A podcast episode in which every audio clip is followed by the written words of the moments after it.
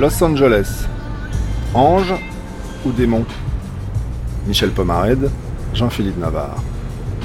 Bonjour, bienvenue jusqu'à 11h dans cette exploration de LA. Comment cerner cette ville de presque 4 millions d'habitants qui a les pieds dans l'océan Pacifique? D'abord, peut-être en balayant les clichés. Certes, elle s'étend sur 1300 km, mais elle fonctionne aussi comme une suite de villages. Certes, la voiture reste le meilleur moyen d'aller d'un point A dans Downtown à un point Z à Venice Beach, mais les résidents de certains quartiers privilégient le vélo, les transports publics et la marche à pied. Certes, Hollywood est une enclave dorée où vit une faune argentée, mais gare aux imprudents. Les joggeurs croisent régulièrement dans leurs courses au sein des parcs naturels lynx et autres cougars. Ces derniers ont quatre pattes, le poil fauve et ras. Toute autre définition serait ici incongrue, ou presque. Mais peut-être que celui qui en parle le mieux, c'est encore le créateur du célèbre détective, Philippe Marlowe. Je sentis l'odeur de Los Angeles avant même d'y arriver. Elle sentait le vieux, comme un living room resté trop longtemps fermé. Mais les lumières sont trompeuses des lumières magnifiques. Quand je lis cette citation de Chandler, d'abord l'odeur qui me vient à l'esprit, c'est celle de l'asphalte mouillé. L'écrivain David Alulin. Bien sûr, on ne la retrouve pas uh, exclusivement à Los Angeles, mais cette odeur, c'est celle qui émane de la rue juste um, après la pluie. C'est à la fois un mélange de fraîcheur et de moisie. Je ne sais pas pourquoi, mais la description que l'auteur du Grand Sommeil fait des néons dans la ville, cela évoque ce mélange de parfums pour moi. Ma première visite à Los Angeles, c'était en 95, si je me souviens bien, pour venir voir quelques artistes. Mike Kelly, Chris Burden, Paul McCarthy, et qui m'ont présenté à beaucoup d'artistes. Donc pour moi, le, les histoires que j'ai en tête autour de Los Angeles sont des histoires d'artistes. Philippe Wang, vous êtes le directeur du musée d'art contemporain ici à Los Angeles. Est-ce que vous pourriez me parler de l'installation Urban Lights de Chris Burden, puisque vous avez connu cet artiste? Cette sculpture de Chris Burden est aujourd'hui installée devant le LACMA, qui est le Los Angeles County Museum, et c'est une installation faite de 202 réverbères dans un carré euh, dans lequel les gens peuvent se promener. Ce sont bien sûr des réverbères qui sont iconiques de Los Angeles. C'est une pièce un peu absurde. C'est la ville lumière. Pour moi, la, lumière est uniquement en surface. La pièce est devenue un petit peu la tour Eiffel de Los Angeles cette saturation de lumière qui pour moi est à double entente dans l'œuvre de Chris Burden, parce qu'il avait fait une autre pièce qui était une, salle dans laquelle on ne pouvait pas rentrer, mais à l'intérieur de laquelle la plus grande intensité lumineuse que l'on puisse produire au monde était en place. Donc une lumière qui annule tout, qui transforme tout en blanc. Donc c'était là aussi, c'était une lumière inaccessible le fait que la lumière de Chris Burden ici soit hyper accessible, c'est presque pour moi une, à double entente. C'est-à-dire que Los Angeles, c'est la ville où le dreams come to die, les rêves viennent s'écraser.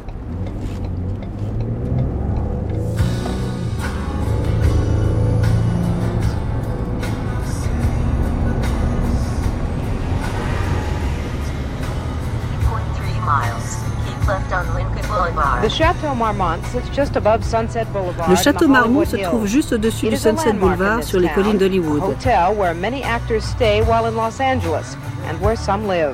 Archives de la télévision américaine, 5 mars 1982. John Belushi faisait partie de la clientèle des habitués. Il s'était installé dans le bungalow numéro 3 dimanche dernier.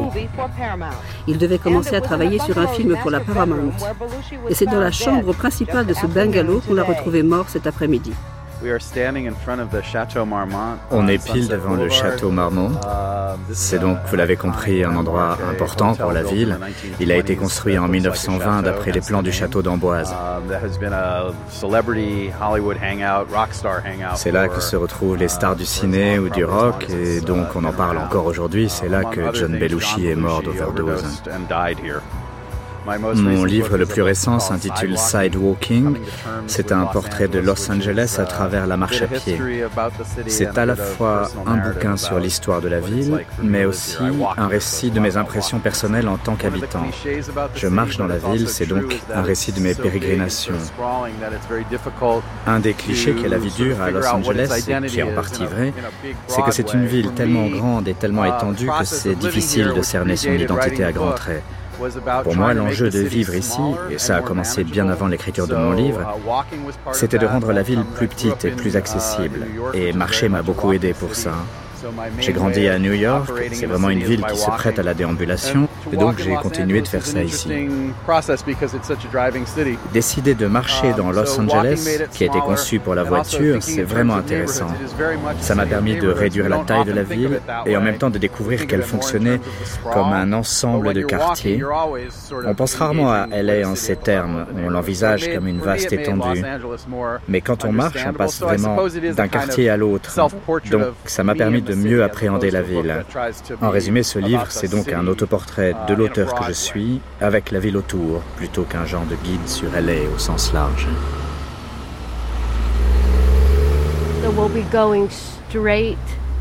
Là, on continue tout droit. Ah non, non, non, non. Prenez plutôt à gauche. Voilà.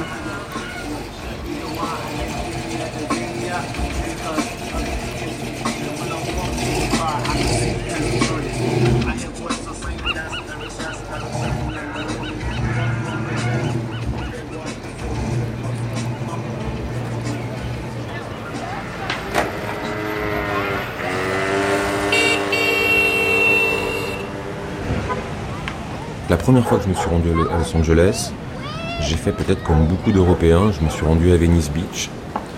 Et je dois dire que je suis resté uniquement à Venice Beach et j'ai détesté la ville. Le plasticien Vincent Lamoureux.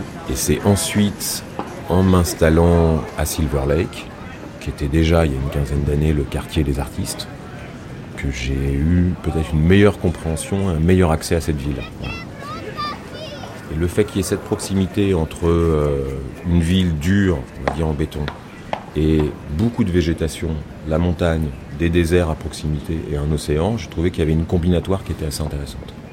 Et j'ai souvent fait l'expérience de demander à des gens qui me disaient, dans un premier temps, qu'ils n'aimaient pas Los Angeles, avaient-tu une voiture? Et très rapidement, les gens m'ont dit, bah, j'étais à Venice Beach et je n'avais pas de voiture.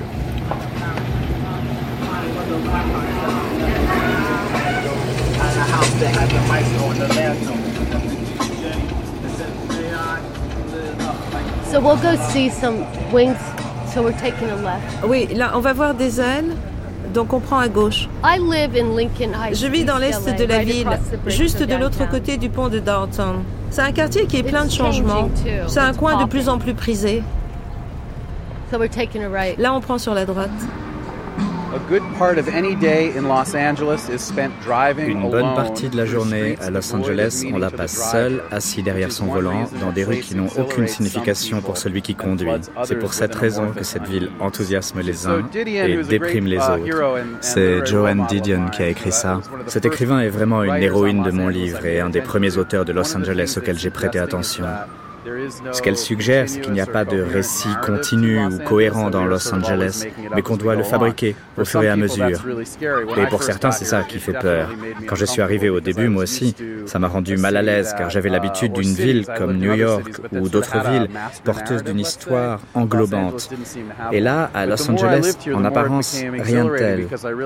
Mais plus j'ai passé de temps ici, plus ça m'a enthousiasmé car celui qui vit ici a davantage d'espace pour développer une façon de raconter la ville à sa façon. Moi, je dis que Los Angeles, c'est la ville la plus importante aux États-Unis en ce qui concerne les artistes de rue. Tenez, là, c'est sur la gauche. Vous verrez mes ailes, conçues pour les chiens. On va prendre maintenant la 9e rue. On va la remonter, puis on va prendre à gauche.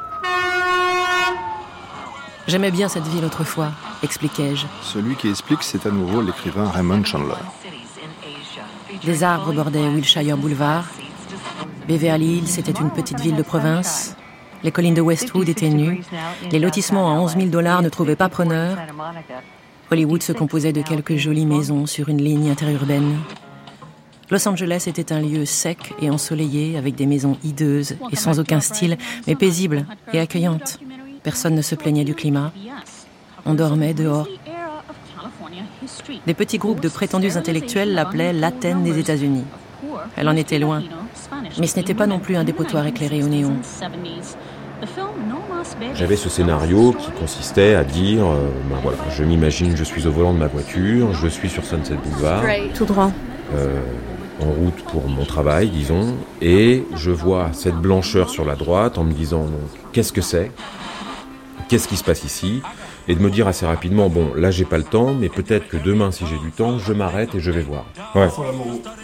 Vous, vous êtes dans Los Angeles depuis un paquet d'années.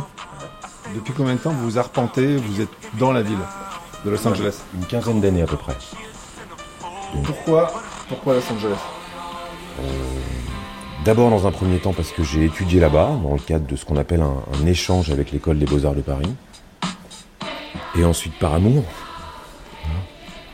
Parce que je suis tombé un peu amoureux de cette ville. Et parce que euh, elle s'éloigne, elle est euh, à l'opposé d'une ville euh, européenne qui est Paris, qui est ma ville au départ. C'est la fin de quelque chose et en même temps le début d'autre chose. En fait, c'est très intéressant pour moi parce que dans l'idée d'une conquête et d'une recherche qui est profondément ancrée dans, l'être humain, j'ai envie de dire, donc c'est-à-dire la, quête d'une terre inconnue, d'une terra incognita, on arrive à l'ouest et c'est une extrémité, c'est-à-dire on se confronte clairement à une limite qui est l'océan. Mais de cette limite se crée absolument autre chose, à mon sens peut-être l'esprit du capitalisme tel qu'il existe encore aujourd'hui. C'est-à-dire via le cinéma, via cette industrie du désir, qui est peut-être le bras armé et le moteur du capitalisme. En haut de la crête, la route finissait tout à coup sur un rond-point mal éclairé, que délimitaient des bornes peintes à la chaux. Droit devant nous s'élevait une clôture en grillage et un portail sur lequel un écriteau annonçait Chemin privé, passage interdit. Un cadenas pendait au bout d'une chaîne fixée à l'un des montants.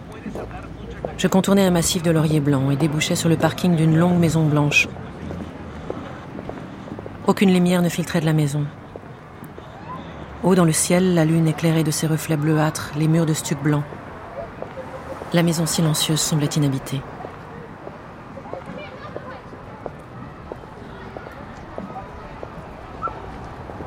Hello, my Je name is Susanna Susanna Je suis en face de l'installation de Vincent a- baptisée Projection. C'est donc en résumé le recouvrement à la chaux blanche du Sunset Pacific Motel, ou plutôt comme les habitants le surnomment, le Bates Motel, Sunset Boulevard and car il se trouve à l'intersection du Sunset Boulevard et de Bates. Avenue. C'était un 90s, établissement connu pour ses activités illicites dans les années Where's 90, Sunset ce qui lui a laissé une réputation haute en See, couleur. It's still written faintly on there. Si vous levez les yeux, vous devinez encore sur l'enseigne l'inscription Sunset Pacific. Ce motel, plus personne ne le regardait puisqu'il était là depuis 20 ans, fermé. Le fait de le recouvrir de blanc, les gens sont obligés de le voir maintenant. Ouais, c'est ça. Alors, li- l'idée, il y a, cette idée de produire aussi un- une respiration, un blanc, on dirait, enfin, en anglais, on pourrait passer même à, à blank, une espèce de vide.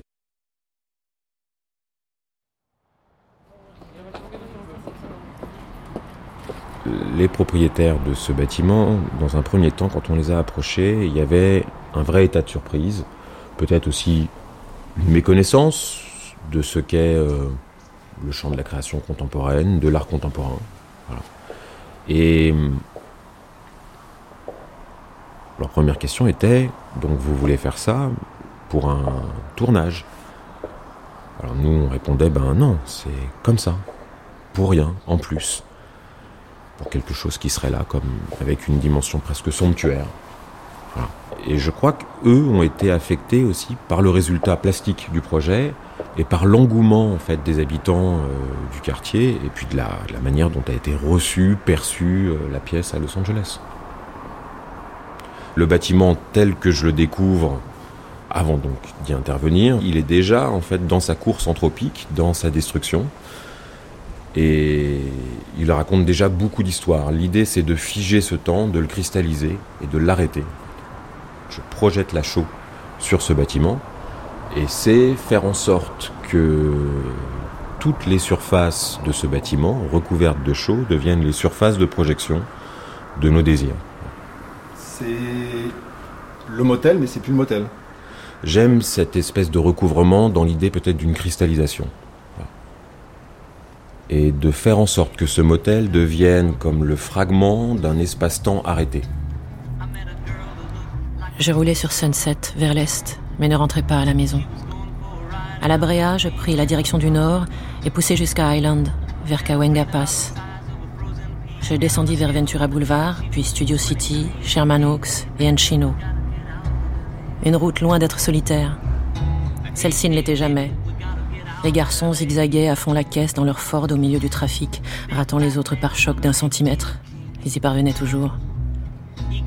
Des hommes là, dans des coupés poussiéreux, tressaillaient, agrippaient leur volant et se traînaient jusque chez eux dans la perspective du dîner, d'une soirée plongée dans la page des sports avec les cris de la radio, de leurs enfants gâtés et de leur insupportable femme. Je dépassais les néons tapaloïdes des devantures, les établissements crasseux de hamburgers qui par leur couleur se prenaient pour des palaces, les drive-ins circulaires aussi joyeux que des pistes de cirque avec leurs serveurs aux airs de clowns déchus, les comptoirs clinquants et les cuisines couvertes de graisse qui empoisonneraient un crapaud.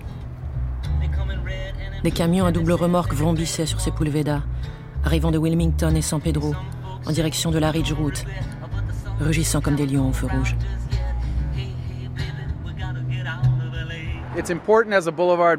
Le Sunset Boulevard à LA, c'est une des artères principales qui traverse sur 39 km de long la ville d'ouest en est, qui part de l'océan Pacifique jusque downtown, où il change de nom pour devenir César H. Chavez et s'enfonce dans l'est de la ville.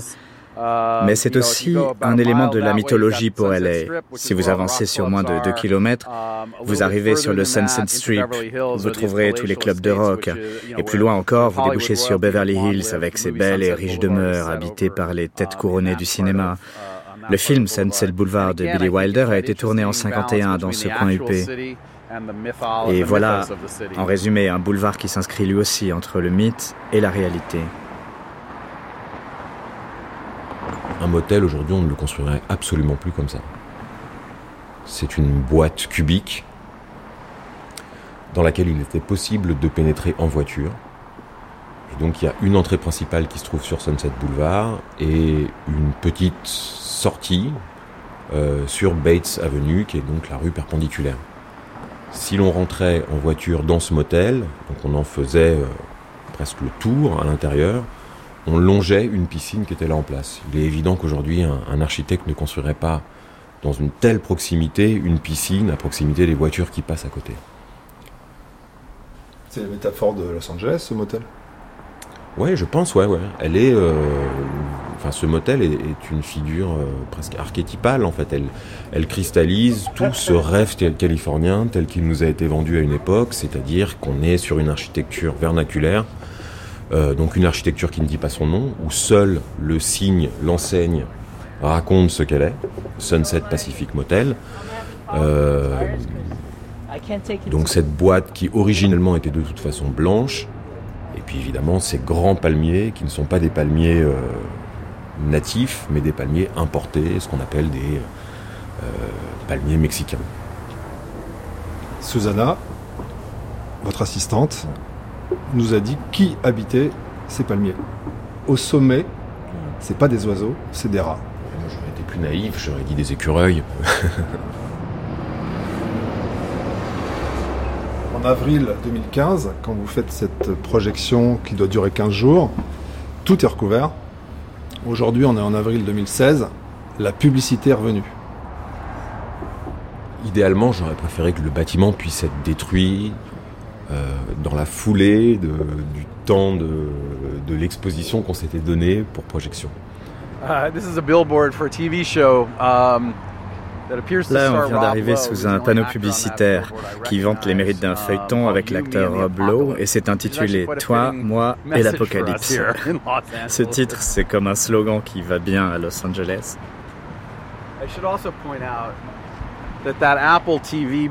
Aujourd'hui, c'est une publicité pour les programmes télé de Apple. Mais avant, ça a été pendant des années l'emplacement du cowboy de Marlboro. Ça aussi, c'était un repère pour les habitants. Si vous regardez des photos prises à cet endroit du Sunset Boulevard entre les années 70 et 90, vous verrez le cheval et son cavalier qui fume une cigarette. On l'a décroché quand a été instaurée l'interdiction de la publicité pour le tabac. Et c'est vrai que le cowboy est mort du cancer, mais la publicité avait rendu l'âme avant lui. J'ai vécu assez longtemps dans la ville, en tout cas pour me rappeler du panneau de l'époque. Et avec ça, vous avez à nouveau une illustration de ce qui constitue une histoire personnelle de la ville.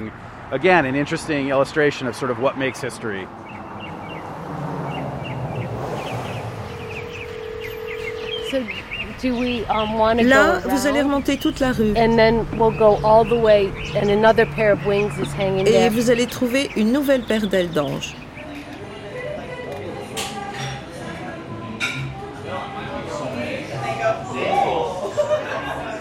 Uh, well, I'm uh, Jim Wheelock. Oui, je m'appelle Jim Wheelock. Je suis écrivain et illustrateur. J'ai notamment travaillé avec mes dessins sur le livre Inferno Los Angeles.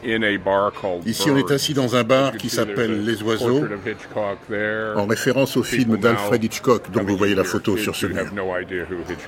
Mais il y a des jeunes parmi les clients qui ne connaissent pas leur réalisateur. Ce qui est assez terrifiant car en plus, ils travaillent dans le cinéma. C'est ça l'enfer pour moi. Puisque vous m'interrogez sur ce que Dante choisirait pour délimiter aujourd'hui dans cette ville l'enfer et le paradis. De l'autre côté de la rue, il y a un château de style Renaissance qui sert de centre pour les célébrités de la scientologie. Ce centre a toute une histoire. Avant, ce château, édifié par l'architecte Arthur Hervey, lui servait à héberger ses maîtresses. Ça se passait dans les années 1920. Cet édifice, construit sur les plans d'un château normand, est très beau. Quant à la scientologie, ils sont réputés pour un certain nombre de bizarreries. Je sais que les Français ne la considèrent pas en tant que religion, comme c'est le cas aux États-Unis. Mais en résumé, ce dont il s'agit, c'est bien d'une arnaque fondée sur des croyances. Ça, c'est pas l'enfer. C'est juste le purgatoire. Mais vous savez, à Los Angeles, enfer et paradis cohabitent tout le temps. Vous avez ici un superbe château où se passent bien des choses. On raconte que des gens essaient de s'en échapper pour fuir la scientologie. Ici descendent des stars, comme John Travolta, quand il est dans les parages. C'est là qu'ont lieu des réceptions grandioses. Bref, vous y trouvez les anges et les démons.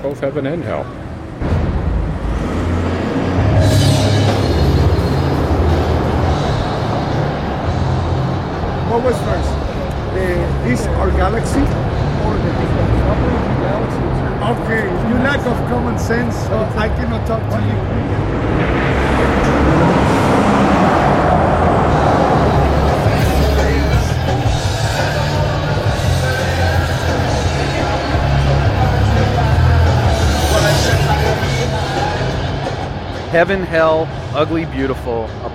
Le paradis, l'enfer, le lait, le beau, l'apocalypse et à nouveau le paradis. C'est vraiment une définition importante pour elle.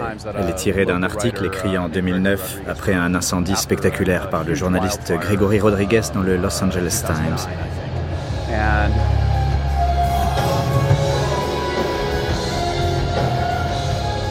What he's addressing there is our ce dont il parle, c'est de cette constante dualité qui colle à LA, ou plutôt l'auteur propose de penser au-delà de cette dualité, car nous passons notre temps à enfermer la ville dans des oppositions, authentiques ou artificielles, attirantes ou repoussantes, superficielles ou profondes. Et ce que propose Rodriguez dans cette citation, c'est que LA, c'est tout ça en même temps, que la dichotomie est fausse, ce n'est pas ou, c'est et.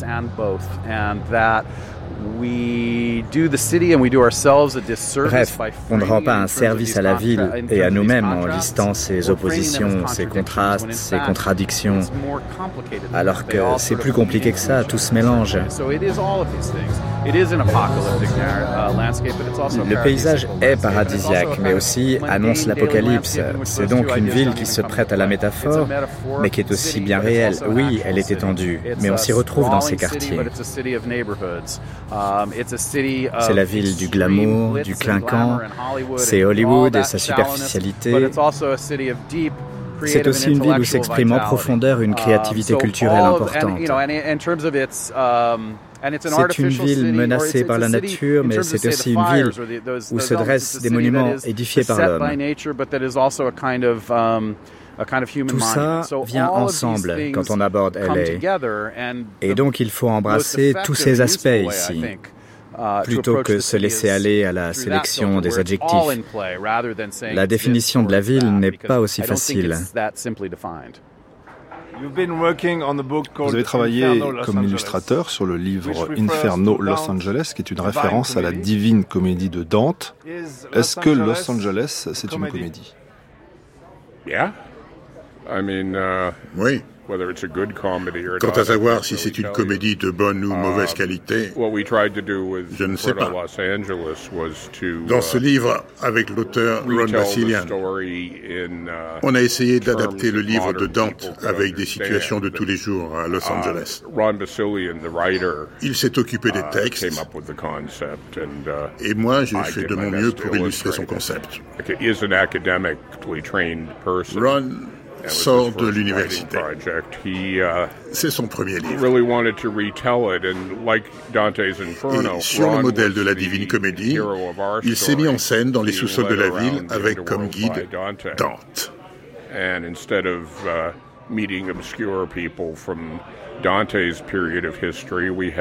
Et au lieu de rencontrer des gens du XIIIe siècle, il tombe sur uh, des acteurs, actors, producers, des producteurs, uh, people des connaissances de son passé, des écrivains uh, célèbres. Writers, that kind of thing. For example, Il croise, par exemple, Elia Kazan, one of the traders who had, uh, qui, comme chacun sait, a trahi ses amis en participant à la chasse aux sorcières dans le monde du cinéma dans les années 1950. Uh, Ce fut un informateur précieux pour dénoncer les communistes. Vous habitez où dans Los Angeles?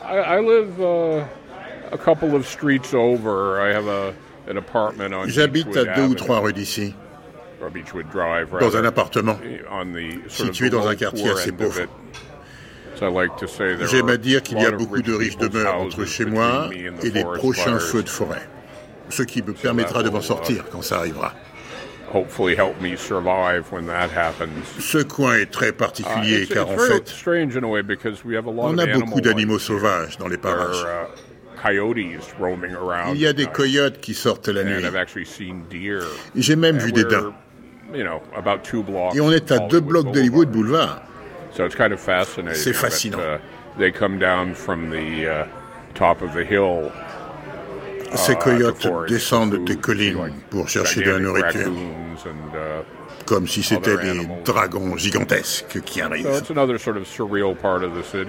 C'est donc assez surnaturel, ce coin de la uh, ville. Ces coyotes viennent dévorer les petits chiens du voisinage. Il y a même des cougars ou des pumas qui errent dans le coin. Il y a une photo qui est devenue uh, célèbre ici.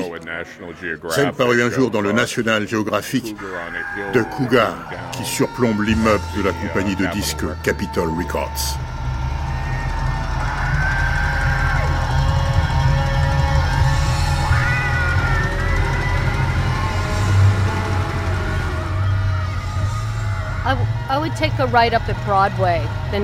Prenez sur la droite à la suivante. Left, left, gauche. Sur la gauche, en fait, on est supposé prendre là, mais, mais je ne sais pas si on aura le droit. Quand j'y pense, je ne dirais pas que Los Angeles est la ville la mieux conçue. Dans Los Angeles, j'aime quand s'installe l'obscurité, la nuit, car je pense que la lumière du jour m'éblouit tellement elle est forte. J'aime les ombres, le trouble qu'on peut y trouver alors. J'aime conduire la nuit. On y ressent plus de mystère ou plus d'ambiguïté. Il n'y a plus personne qui marche dans les rues alors que des centaines ou des milliers sont dans leur voiture en train de se mouvoir. C'est là qu'on peut se sentir isolé au milieu de la ville. Et cette sensation de solitude, on la ressent après le coucher du soleil. Mon trajet tous les jours, c'est de prendre Sunset Boulevard, qui est au bout de la rue, Philippe Vergne, et de le remonter ou de le descendre vers Hollywood Hills. Donc en faisant ça, on traverse différentes strates de la ville. Il y a le quartier Bobo, euh, Los Feliz. Il y a des quartiers un peu plus durs qui sont euh, Echo Park. Vous pouvez prendre Beverly aussi qui descend. Et vous avez des quartiers qui sont plus ethniques, des quartiers qui sont des quartiers de working class. Et là, vous voyez vraiment euh, dans la rue que euh, Los Angeles, c'est pas Beverly Hills, c'est pas Santa Monica, c'est une ville qui véhicule des tensions, qui véhicule de la une certaine violence, qui n'est pas nécessairement une violence physique, mais qui, peut être une violence sociale. Nous interrompons notre programme pour un bulletin d'information. Dahlia Noir. Un suspect majeur dans l'enquête sur le meurtre d'Elizabeth Short, la jeune brune à la vie mouvementée, connue sous le nom de Dahlia Noir, a été capturé. James Elroy. L'homme, qui n'était connu des enquêteurs que sous le nom de Red, a été identifié comme étant Robert Red Manley, 25 ans, vendeur dans une quincaillerie de Huntington Park. Manley a été capturé ce matin à Southgate, au domicile d'un ami. Et il est actuellement retenu et interrogé au poste d'Ollenbeek, à Los Angeles East. Le procureur adjoint Ellis Lou, le célèbre porte-parole et homme de loi, qui travaille sur l'affaire en tant qu'agent de liaison entre la police et les autorités civiles, nous a déclaré Red Manley est un suspect majeur. Nous avons déterminé que c'est lui qui a emmené Betty Short de San Diego le 9 janvier six jours avant que le corps affreusement mutilé ne soit découvert dans un terrain vague de Leimert Park.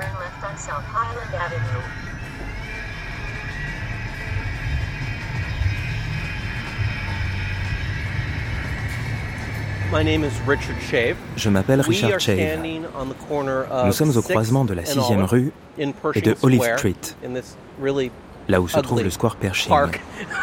Ce parc vraiment laid de Downton. De l'autre côté, il y a le Biltmore Hotel. C'est dans cet hôtel qu'on a vu vivante pour la dernière fois Elizabeth Short, surnommée plus tard le Dahlia Noir, le 9 janvier 1947.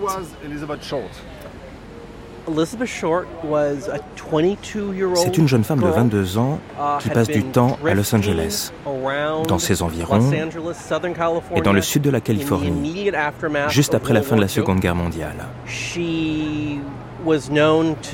Les mauvaises langues rapportent qu'elle fréquente parfois jusqu'à 4 ou 5 hommes dans une seule journée, um, flirtant, dînant, dormant ici ou là. Et puis elle disparaît. La dernière fois qu'on la voit, c'est donc ce 9 janvier 1947. Uh, Six jours plus tard, le 15 janvier, on retrouve son corps coupé en deux dans un terrain vague à moins de 10 km d'ici.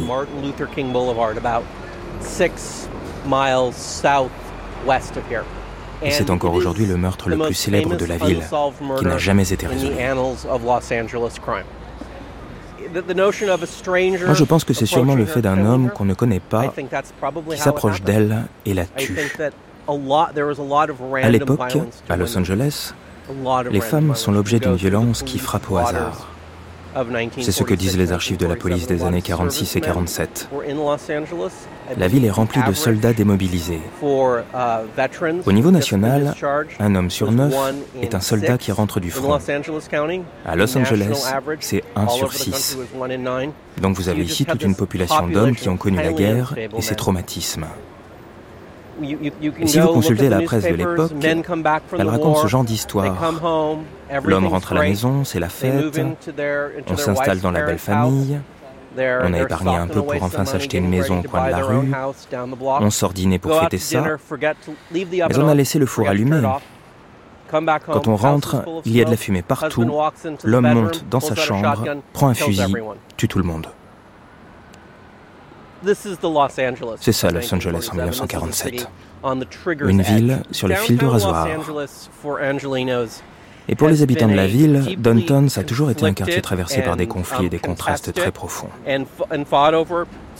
Et dans l'après-guerre, Downton s'est complètement vidé de ses habitants. Dans la décennie entre 1950 et 1960, tout le monde est parti.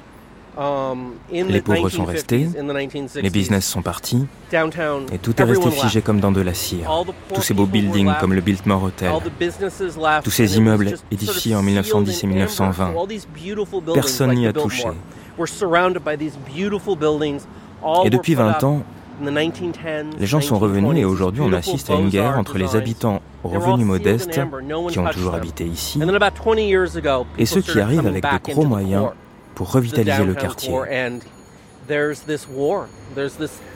Ce qui donne un territoire vraiment très contrasté. the new money that's coming in to revitalize it. And it's a, a deeply contested space.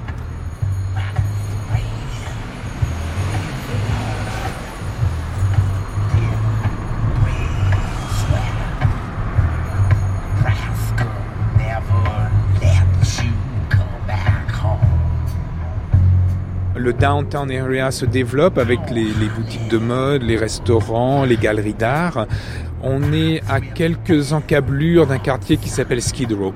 Skid Row, c'est trois blocs de la ville dans lequel vous avez une population d'environ 17 000 homeless. C'est une ville dans la ville. Et si vous vous promenez, c'est des tentes sur les trottoirs, c'est des milliers et des milliers de personnes sans abri qui aujourd'hui, quand on, la ville est en train de, s'organiser autour des pluies que El Niño va amener, il y a eu, déjà eu des victimes il y a quelques semaines parmi la population des sans-abri. Bien sûr, il y, a, il y a la violence qui est inhérente à cette population, mais il y a la violence de savoir que ça existe, qu'on est aujourd'hui sur Grant Avenue, il y a un musée qui vient d'ouvrir, qui a coûté plusieurs centaines de millions de dollars.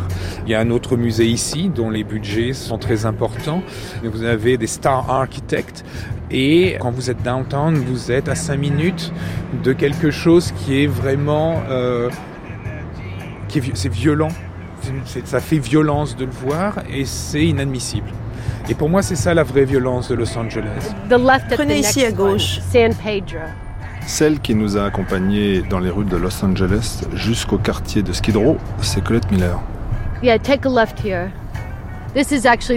C'est ici que j'ai dessiné les ailes d'ange à Skid Row.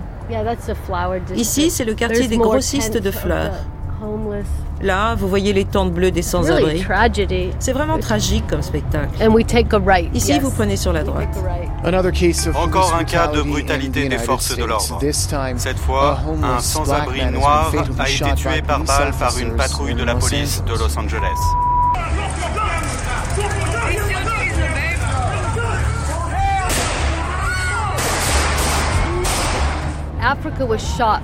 Celui que tout le monde appelait Africa a été tué ici même, le 1er mars 2015, au coin de la rue San Pedro et de la 6e rue. C'est là que la police est intervenue. Um, tout le monde a été sous le choc. Tout le monde a eu peur. La presse du monde entier a débarqué. Tout le pays s'est à nouveau posé des questions sur notre législation, qui permet si facilement de se procurer des armes. Nous totalisons le record de um, morts par balle de tous les pays développés.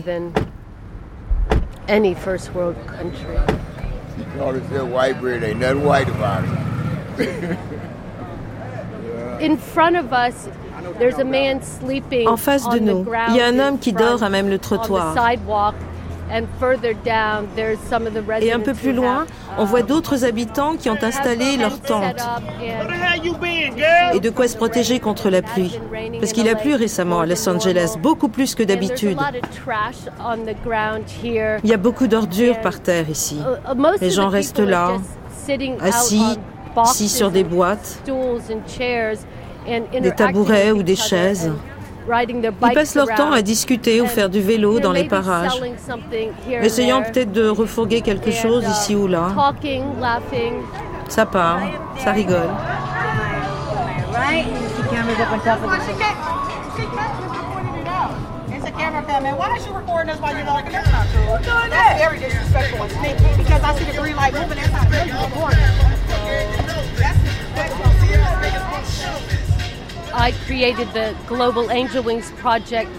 Moi, j'ai créé ce projet d'installation des ailes d'ange en allant un peu partout dans le monde. J'en ai mis dans des coins paumés, comme ici à Skid Row, au coin de la 6e rue et de San Julian.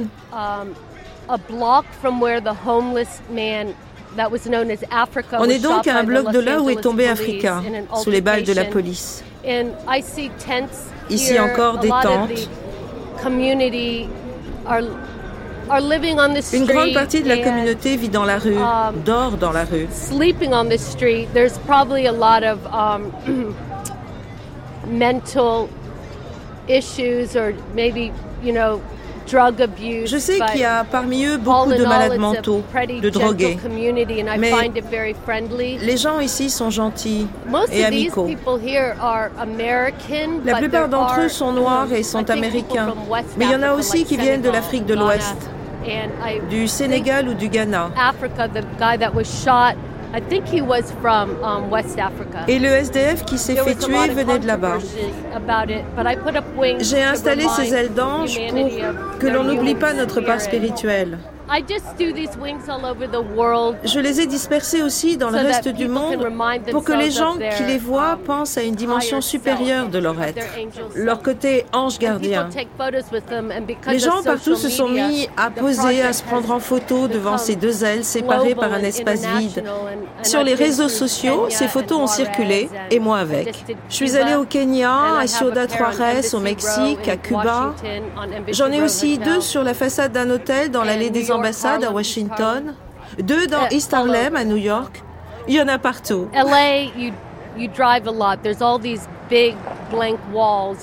Vous savez, à Los Angeles, on conduit tout le temps. Et on voit qu'il y a beaucoup de murs vides comme des toiles disponibles. Et les ailes se sont imposées à moi. Los Angeles. Los Angeles, c'est la ville des anges, mais est-ce que c'est aussi un endroit pour les démons?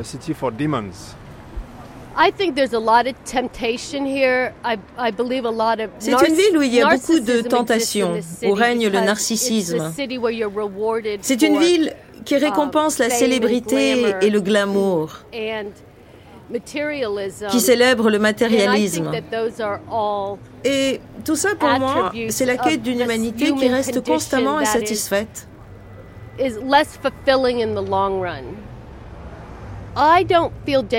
Je ne me sens pas en danger dans ce quartier et j'ai de l'intuition pour ça grâce à mes voyages. Ces habitants autour de moi sont les laissés pour compte d'un système qui ne garantit pas de couverture sociale à chacun, comme on peut le trouver dans d'autres pays riches.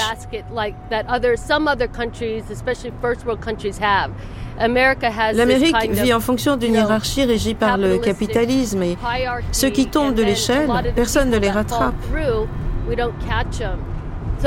Donc, la faillite de notre système social est responsable de ce que vous voyez ici. Mais les gens souffrent ici, je l'ai dit, de maladies mentales, certains sont drogués, d'autres alcooliques. Mais pour tous ces faibles, notre pays est sans pitié.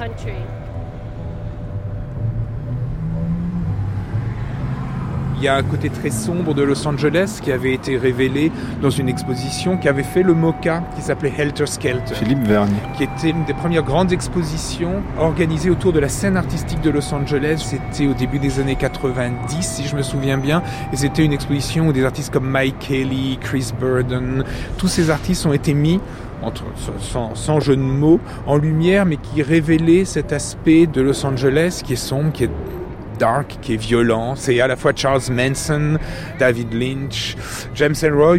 Et ça, c'est très très présent. Ça continue à être présent à Los Angeles.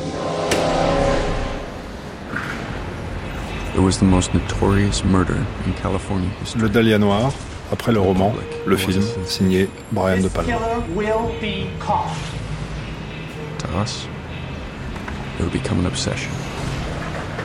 Là, nous sommes au balcon de la salle de conférence du musée d'art contemporain avec une vue panoramique sur Grand Avenue.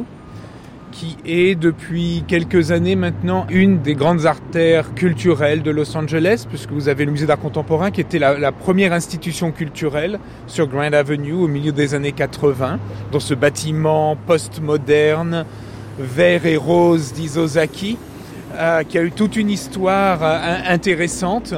Et en face de nous, vous avez le nouveau Broad Museum qui a ouvert au mois de septembre dernier et à côté du Broad, vous avez le euh, Disney Hall, donc euh, opéra, etc., avec un petit centre d'art contemporain qui s'appelle Red Cat, qui est dans le, basement, dans le sous-sol du Disney Hall, qui est très intéressant. Vous avez le euh, Music Center and the Chandler Pavilion, qui est aussi un, lieu de concert, un peu notre Lincoln Center Made in LA. Vous avez de l'autre côté euh, la bibliothèque publique dans un, un, bâtiment art déco et on est dans un canyon de corporate towers. Donc c'est un quartier qui est très bizarre qui a vraiment ce que vous voyez aujourd'hui, c'est-à-dire que les gens qui marchent dans la rue, un nouveau restaurant, deux musées, tout ça c'est nouveau. Pendant très longtemps, le Mocha était seul ici il y avait très peu de vie urbaine, de vie de, de, rue, de culture de rue, parce que pendant très longtemps, en fait, les gens venaient ici pour travailler et ensuite quitter le centre-ville, le downtown.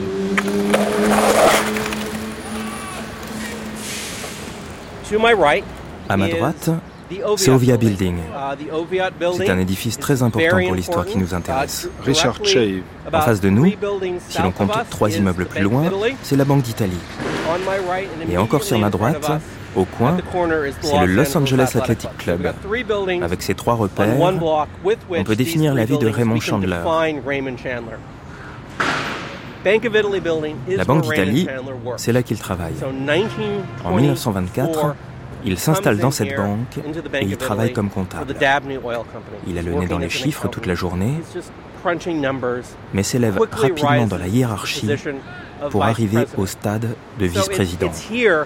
C'est là, et aussi juste en face au sein de Los Angeles Club, que l'auteur comprend le monde souterrain de la ville.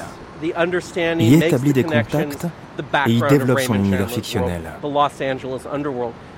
C'est là que l'écrivain acquiert sa connaissance profonde de la ville, de son accroissement entre 1920 et 1940, et qu'il comprend que la ville doit son essor à une bande de voleurs.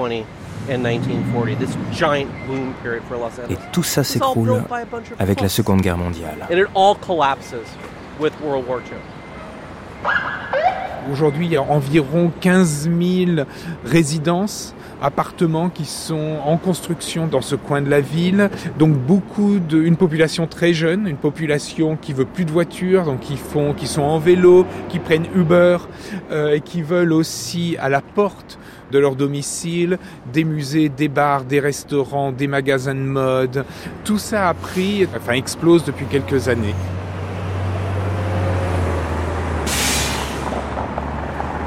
Ce qui m'intéresse, moi, c'est d'être dans une culture qui est très différente de celle de New York, mais qui n'est pas comme ça a été présenté pendant des années, c'était soit New York, soit Los Angeles. Maintenant, c'est Los Angeles avec New York, New York avec Los Angeles. Et les, deux extrémités de la culture américaine, de la, scène artistique américaine, et, ça marche ensemble. C'est d'être toujours dans le monde occidental finalement, mais aussi loin que possible de l'Europe. C'est si je vais plus à l'ouest, je vais être à l'est. Et ça crée donc des relations différentes. C'est-à-dire qu'aujourd'hui, les grandes influences ici, c'est l'Amérique latine et c'est l'Asie. Dans ces tours que vous voyez ici, on voit pas les grues parce qu'elles sont derrière, mais il y a énormément de constructions qui sont faites soit par des grandes compagnies coréennes, soit par des grandes compagnies chinoises. Donc même, non seulement culturellement, mais dans le monde des affaires, il y a cette influence entre l'Asie et l'Amérique latine. Et ça, je trouve ça, je trouve, je trouve ça fabuleux. En Californie, rien ne meurt. La mort n'existe pas. In California, nothing dies.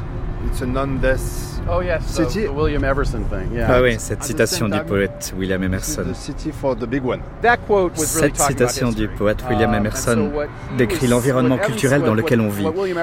C'est l'état d'esprit qui préside depuis la création de la Californie dans les années 1950. On ne sait pas ce qu'est l'éternité à LA.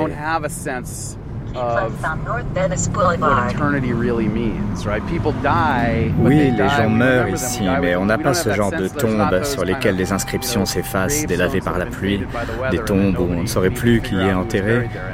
Nous vivons dans um, une nouvelle culture.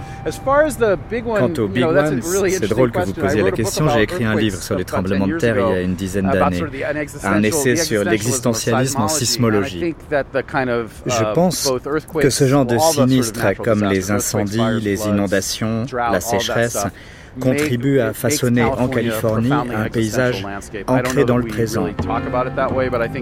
L'histoire est ténue parce que le décor est fragile. Tout ce qui nous entoure peut s'écrouler.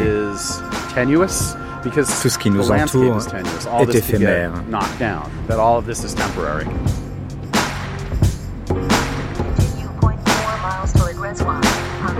How much a dollar really costs? The question is detrimental, paralyzed in my thoughts. Parasites in my stomach keep me with a gut feeling, y'all.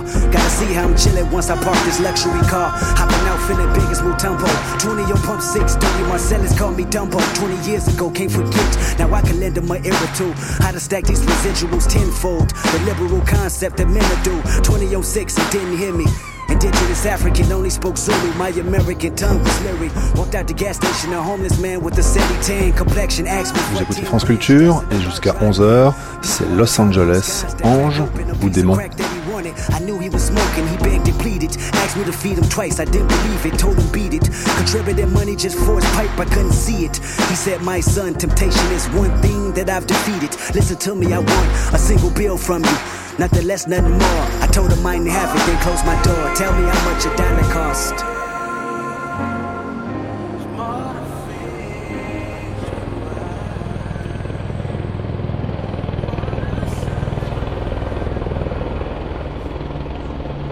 We had taken a helicopter up to attempt to get photos of Brooke Shields marrying Andre Agassi. Il m'est arrivé de louer un hélicoptère pour prendre des photos, comme lors du mariage d'André Agassi et de Brooke Shields. We didn't get a very good picture. Um, some other photographers have gotten better, but Ce jour-là, on n'a pas eu de bons clichés. Certains ont fait mieux que moi. Gilles Harrison.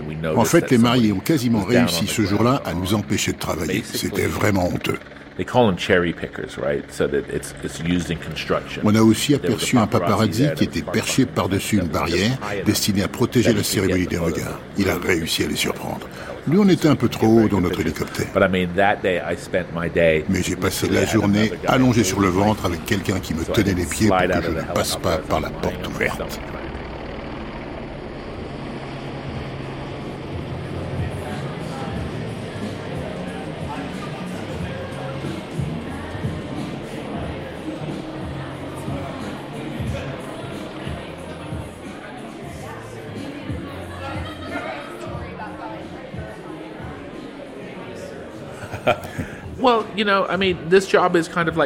Savez, ce boulot, c'est comme la pêche ou le safari. Il y a de grosses proies ou de petites. Tous les jours, je prends environ 1000 photos, mais je ne les utilise pas toutes. Je commercialise mes clichés dans le monde entier pour des um, publications, dans des magazines, sur des sites internet. On est présent aux États-Unis, bien sûr, mais aussi au Canada, en France, en Italie, en Allemagne, en Irlande, en Afrique du Sud, en Chine, au Japon, en Malaisie, jusqu'en Inde. C'est vraiment un marché très étendu. Et ça fait 21 ans que ça dure. J'ai commencé quand j'avais 26 ans. Aujourd'hui, j'en ai 47. J'ai commencé à faire de petites vidéos avec ma caméra. Je gagnais un peu d'argent, mais pas assez. Puis je suis passé à la photo de studio et je me suis mis à gagner davantage. Et ainsi de suite. Vous savez, en Amérique, on n'a pas de famille royale, donc ceux qui s'en rapprochent le plus, ce sont les stars de cinéma, les chanteurs, les personnalités du divertissement au sens large.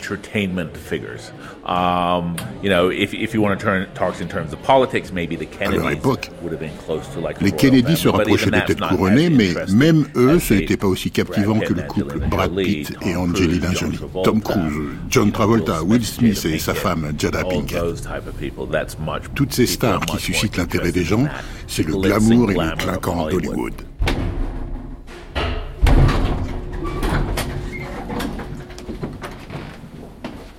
Je m'appelle Howard Rodman. Je suis le président de la Guilde des écrivains et des scénaristes. Et par la fenêtre de mon bureau, je vois le croisement de la troisième rue et de Fairfax, en plein centre de Los Angeles.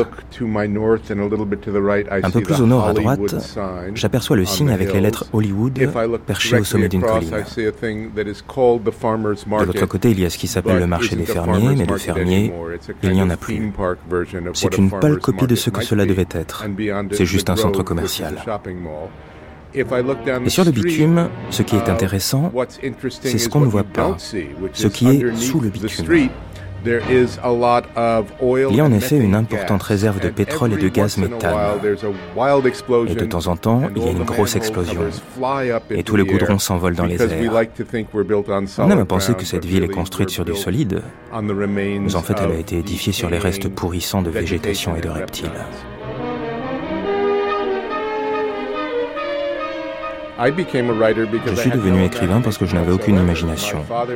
Mon père écrivait des livres, ma mère supervisait les scripts sur les tournages des publicités et des longs métrages.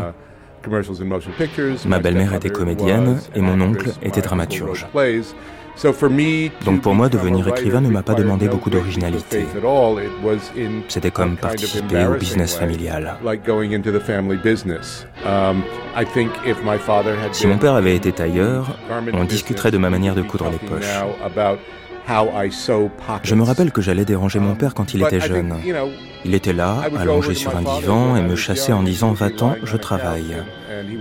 Et ce qu'il faisait, ça avait l'air beaucoup plus intéressant que le travail des parents de mes amis. Donc j'ai voulu faire comme lui. C'est plus tard que je me suis rendu compte qu'écrire demandait beaucoup plus d'efforts.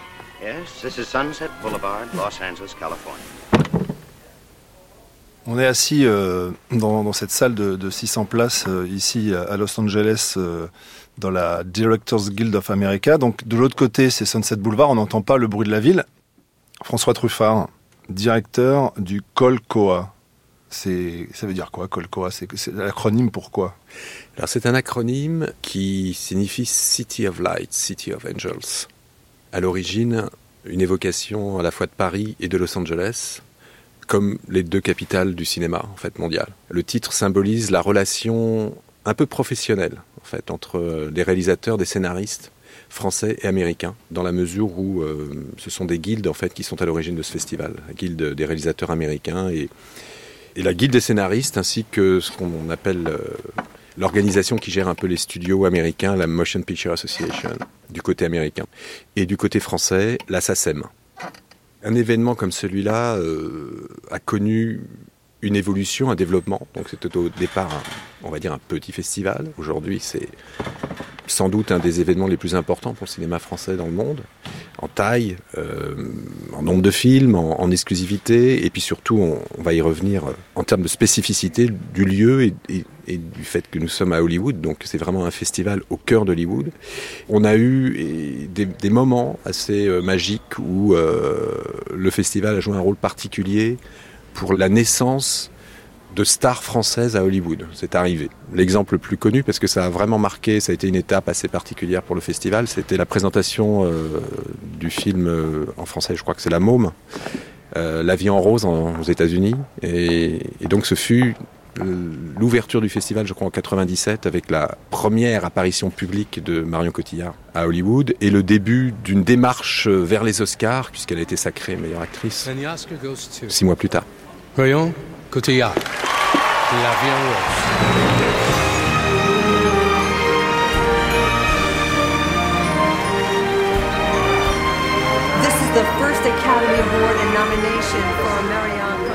C'est un festival d'une taille tout à fait euh, honorable puisque euh, on va dépasser les, 25 000 euh, spectateurs en 2016. Il faut savoir qu'un festival comme Sundance, par exemple, qui est le grand festival américain du cinéma indépendant, attire à peu près 40 000 spectateurs. Donc pour un festival dit ethnique, puisque c'est comme ça qu'on nous définit aux États-Unis, hein, quand vous êtes il y a deux types de festivals de cinéma, de, films, hein. il y a des festivals dits internationaux avec une programmation euh, venue du monde entier et souvent en général principalement américaine, puis une petite programmation internationale parce que ça donne une bonne image à un festival. Puis vous avez des festivals très spécifiques qui traitent d'un sujet, d'une communauté ou euh, d'un pays particulier, euh, comme Colcoa. On s'appelle donc des festivals ethniques, c'est assez drôle d'ailleurs. Donc là, pour ce type de festival, 25 000 spectateurs, c'est quand même euh, énorme.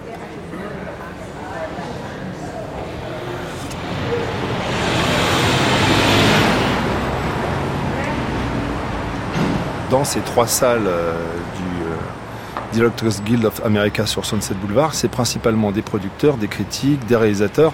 C'est le monde du cinéma américain qui va regarder le monde du cinéma français et étranger qui vient à lui finalement. Absolument. C'est, disons que la, la spécificité du festival. Imaginez que vous organisiez Colcoa à 20 km de, de là, on n'aurait jamais eu ce succès. Parce que nous sommes vraiment au cœur, dans, dans, dans un endroit qui est en fait la mecque du cinéma. Et même pour un réalisateur français, venir présenter son film euh, à la Directors Guild of America, c'est quelque chose euh, assez unique. Hein, euh, et comme on met beaucoup l'aspect vraiment dans la programmation sur les, nouveaux films, les premiers films, les jeunes talents, et en particulier tout programme des courts-métrages est positionné de manière très visible dans le festival, c'est toujours très émouvant de voir des jeunes réalisateurs français qui débarquent à Hollywood et qui vont présenter leurs films effectivement devant un public majoritairement d'Américains et de professionnels du cinéma, puisque par principe, le festival est produit par les guildes. Donc nous invitons la majorité des spectateurs, qui sont des gens qui écrivent des scénarios, réalisent des films ou des séries télé aux États-Unis, et vont juger, euh, juger en tout cas euh, apprécier une année de cinéma français et de, production euh, télévisuelle française. On a décidé d'organiser dès 2008 un, un, programme auprès des lycées américains. Aujourd'hui, on a près d'une centaine de lycées américains de la région de Los Angeles et, au-delà d'ailleurs, hein, même du comté de, de l'Orange County. Donc il y, a, des écoles qui, viennent à Colcoa. On peut imaginer qu'ils passent trois heures dans un bus, dans les embouteillages sur les autoroutes pour venir nous voir. Et c'est un succès renouvelé chaque année. D'ailleurs, on grandit. On va accueillir 3000 étudiants euh, cette année. Pendant euh, cinq jours, se retrouvent dans une salle de 600 places des adolescents américains qui viennent de tous les milieux, de tous les lieux. Vous avez des gens de Beverly Hills, d'écoles privées, d'écoles publiques, de South Central, et ils se mélangent tous dans la salle et je suis pas sûr qu'il y ait beaucoup d'événements à Los Angeles qu'ils proposent.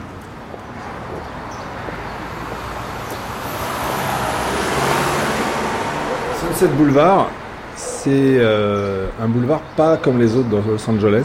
Il fait 39 km de long. Ah bah oui, on va de downtown jusqu'à la plage. Hein. Et, ça, et ça serpente. Et ça, c'est très intéressant.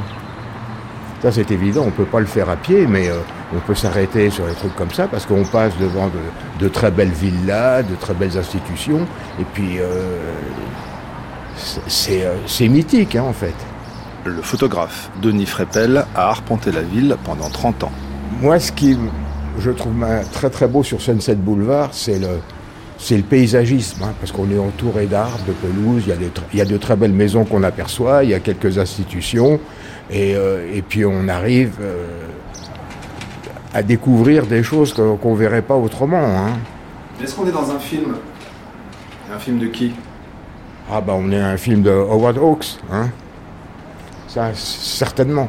Hein, parce que si on s'imagine que le Humphrey, euh, Humphrey Bogart, hein, alias Marlowe, rendre visite dans le Grand Sommeil. Il sillonne sur Sunset Boulevard dans sa petite voiture, là, là, là, là. Alors naturellement, il, y a, ils peuvent mettre la, la pluie, il y a beaucoup de choses. La pluie a un rôle très important dans le cinéma américain, surtout, mais il pleut pas tout le temps à Los Angeles, hein, donc c'est une entorse au scénario. It's a really nice day, nice and sunny.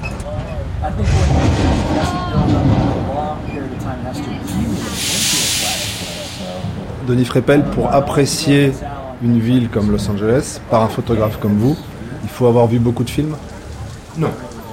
Non. Non, non, non.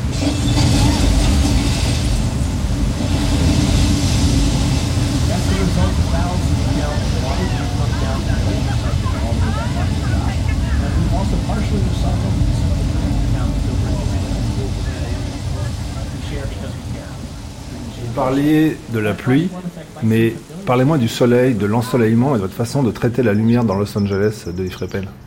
Ah, bah pour moi, le meilleur moment pour faire de la photo à Los Angeles, c'est pratiquement les journées d'hiver.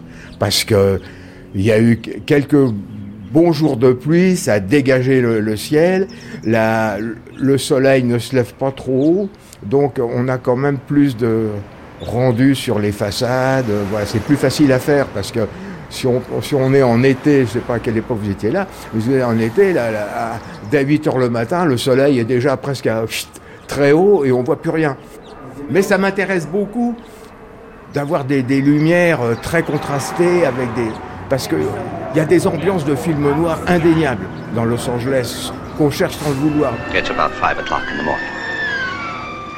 That's the homicide squad, complete with detectives and newspapermen. A murder has been reported from one of those great big houses in the 10,000 block.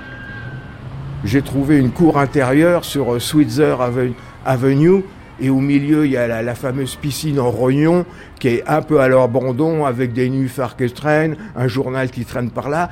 Je m'attendais à trouver euh, un, cadavre allongé. Hein.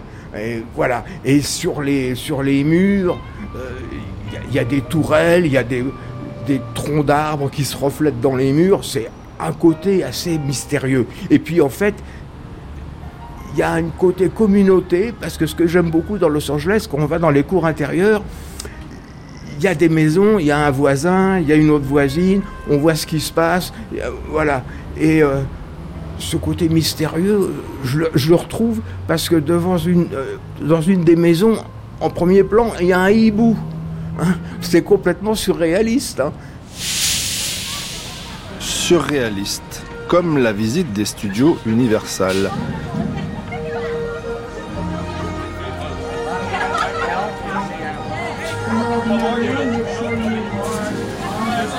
Des magasins, des restaurants, des hôtels, des touristes et des petits trains qui circulent dans les décors d'hier et d'aujourd'hui. All right, everybody. Good afternoon and welcome aboard the world famous Universal Studios tour. Climb aboard, guys. Take any available seat. Every seat's a good seat on today's tour. Et aussi un animateur au micro en guise de voix off qui commande, qui commande, qui commente et qui rappelle aussi les consignes de sécurité. Attention au départ. Ah oui, euh, j'oubliais. Une des premières choses que vous verrez si vous prenez place un jour dans le petit train des studios Universal, c'est le bungalow 5195. La voix off fait durer le suspense avant de dévoiler le nom de son ancien propriétaire, Alfred Hitchcock.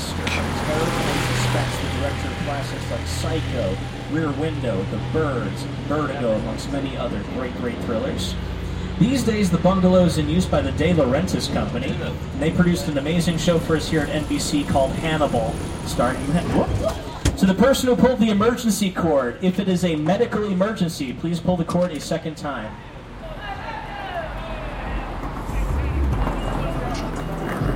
Donc on est sur un des lieux mythiques euh, sur Hollywood Boulevard, euh, en, plein, en plein Hollywood, qui s'appelle Musso and Frank Gray, euh, qui est le, un des restaurants les plus anciens d'Hollywood et de Los Angeles, puisque l'histoire de la ville quand même remonte le plus anciennement à 100 ans. Donc dès qu'on est pas loin de 100 ans, on est déjà dans, dans une grande histoire de, la ville et particulièrement d'Hollywood.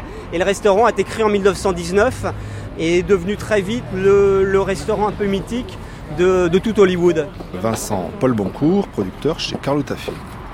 Les stars euh, des années 20, euh, 30 se retrouvaient ici. Euh, Charlie Chaplin avait son propre booth, comme on dit, donc sa propre banquet, table où il conviait ses invités, etc. Orson Welles, Douglas Fairbanks, enfin on est vraiment sur le grand Hollywood des années 20, 30, 40. Aussi la littérature avec différents euh, bah, écrivains qui d'ailleurs travaillent aussi beaucoup pour Hollywood, euh, Chandler et autres, avaient leur habitude, notamment au bar, euh, de siroter quelques cocktails et de, voilà, de travailler sur des projets, d'écrire leurs nouvelles.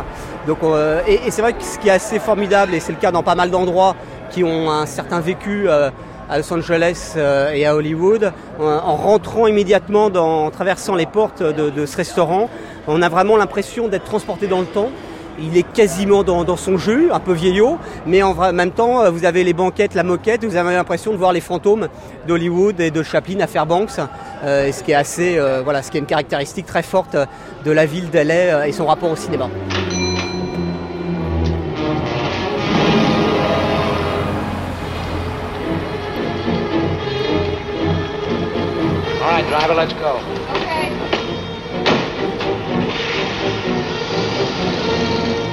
Around the corner, then take it easy.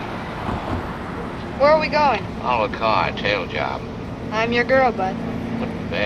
Dès qu'on sort euh, ou dès qu'on rentre euh, du, restaurant, on a évidemment euh, toute l'allée, toute la rue avec les différentes étoiles d'Hollywood. Donc là, on est vraiment dans pareil dans les, images iconiques de LA qu'on peut représenter en, quelques plans pour situer la ville. Et donc vous avez sur des kilomètres donc les étoiles d'Hollywood avec les noms de, qui sont séparés. D'ailleurs, on, y a un symbole qui est la caméra pour la, la, mise en scène, la réalisation de films, l'écran de télé pour les gens qui ont travaillé à la télé, la radio, on trouve d'ailleurs euh, quelqu'un comme Harold Lloyd, vraiment la star du burlesque des années 20, a je crois trois étoiles, ou Hitchcock évidemment on a deux entre la télé et, le cinéma. Et, donc il y a tout un parcours voilà, où euh, on retrouve euh, les noms de stars plus ou moins connus aujourd'hui, avec certaines, notamment à la télé, nous étant français, et pas forcément la même culture qu'on ne connaît pas, mais qui peuvent être des, des grosses stars ici encore aux États-Unis. Et puis vous avez aussi, juste pas très loin, en remontant un peu euh, Hollywood Boulevard, vous avez le fameux Chinese où là il y a les empreintes des stars. Donc là c'est l'autre symbole et euh, qui est euh, extrêmement visité. voilà, vous pouvez mettre votre pied ou vos mains dans les pas de, Star Wars, des nouvelles stars d'aujourd'hui, mais aussi de Charlie Temple. Et vous avez le, le, cinéma qui est une pagode chinoise qui est toujours en activité et qui est une des plus belles salles d'Hollywood encore aujourd'hui. Humphrey Bogart, Lauren Bacall, ou ceux qui ont mis les Marilyn Monroe. Ah, les gens sont, sont contents. Hein.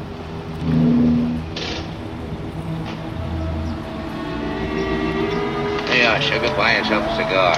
If you can use me again sometime, call this number. Day and night? Uh, night's better. I work during the day. C'est un truc où il y a des centaines de touristes qui viennent défiler tous les jours.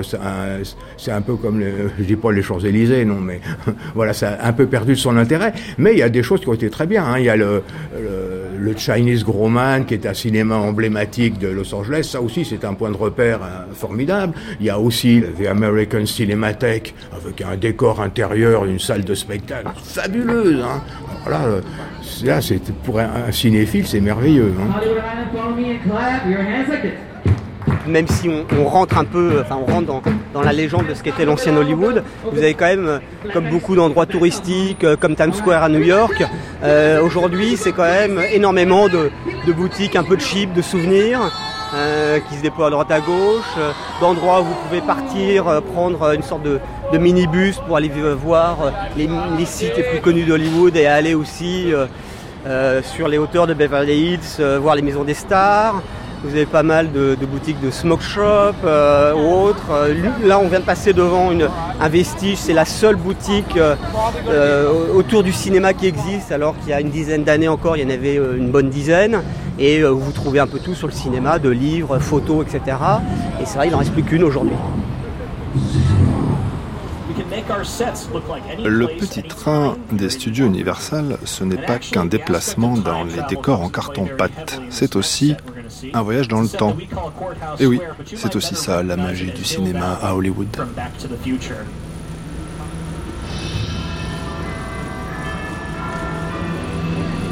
There it is, folks, right there on the left-hand side, the clock tower, which played such a key role getting Marty McFly back to good old 1985. And some other great productions have filmed here as well, like Psycho 2, the classic To Kill a Mockingbird starring Gregory Peck, this more chaotic scene from Bruce Almighty. Quelque chose qu'on aura photographié aujourd'hui, hein, c'est pas sûr que dans 20 ans, ça soit encore là. Moi, j'ai été très impressionné euh, à Los Angeles et ailleurs par toutes les constructions qui ont été faites euh, au début du siècle, parce que les gens, ils ont construit avec ce qu'ils avaient, c'est-à-dire avec du bois, avec des pierres de la rivière. Hein. Et euh, c'est Boulder, Boulder House, mais il y a beaucoup de ces propriétés qui sont détruites. J'habitais dans les collines d'Hollywood. Euh, euh, colline d'Hollywood, une maison typique des années 60. Qu'est-ce que ça vous faisait d'avoir dans votre champ de vision le signe Hollywood avec ces lettres qui dominent Los Angeles? Ah ben, J'étais pas de ce côté-là. Hein. J'étais pas de ce côté-là, mais c'est marrant. Hein, J'ai une photo où on voit le signe de Hollywood, hein, parce qu'il y a une espèce de château là, et je crois que c'était la, résidence ou en location de, je crois, de, Mick Jagger ou enfin des gens comme ça.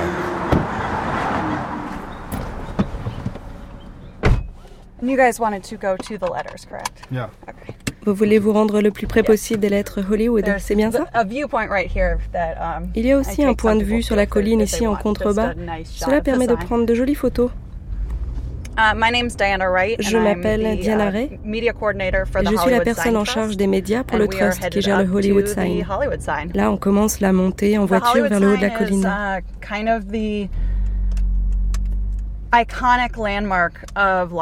Vous savez, ces uh, lettres, c'est vraiment le point de repère symbolique pour Los Angeles. C'est comme la Tour Eiffel pour Paris ou Times Square pour New York. Dès qu'on uh, aperçoit ces lettres, on sait qu'on est à LA, qu'on est arrivé dans la capitale du cinéma. Moi, je suis née à quelques encablures d'ici, sur une colline un peu plus à um, l'ouest. Et ce que j'aime avec ces lettres, c'est qu'on peut les voir à partir de nombreux endroits. Elle est une ville très étendue. Um, Et les apercevoir quand on est sur l'autoroute ou qu'on fait de la marche dans Griffith Park, eh bien, ça fait plaisir. Los Angeles est une ville à la campagne. Contrairement à ce que l'on peut croire, c'est pas non seulement la mer et les palmiers, c'est aussi la montagne. François Truffard. Elle est traversée par une chaîne de montagnes. Euh, et aussi, à l'intérieur de cette chaîne, euh, des parcs nationaux. Il y en a plusieurs. Il y a le Griffiths Park, qui est un, qui est un parc à l'intérieur de la ville, euh, où se situent d'ailleurs les lettres d'Hollywood.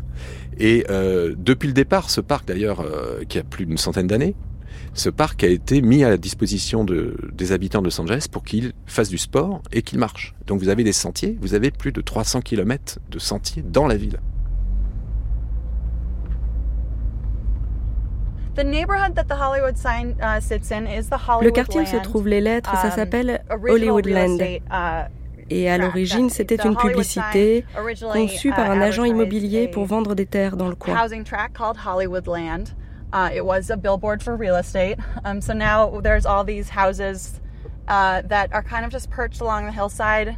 Et maintenant, vous avez toutes ces maisons qui sont um, perchées à flanc de colline, le long de rues étroites et escarpées. Et c'est très sauvage comme endroit, car le um, Griffiths Park est tout proche. On y trouve des coyotes, des daims et des pumas. La plupart des gens um, qui sont ici habitent depuis longtemps cette colline. Ils ont hérité de la maison de leurs parents. Donc ils sont présents depuis 50 um, ou 60 ans. Uh, un peu plus à l'ouest, vous avez aussi un vignoble appelé le Hollywood Classic Vineyard. Donc tout ça, c'est excitant. Mais pour ce qu'il en est des célébrités qui s'installent ici ou qui partent, je n'ai pas les noms.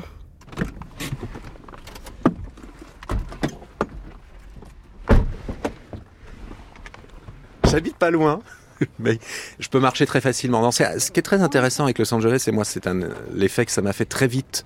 Quand on arrive, on n'est pas obligatoirement séduit par la beauté de la ville.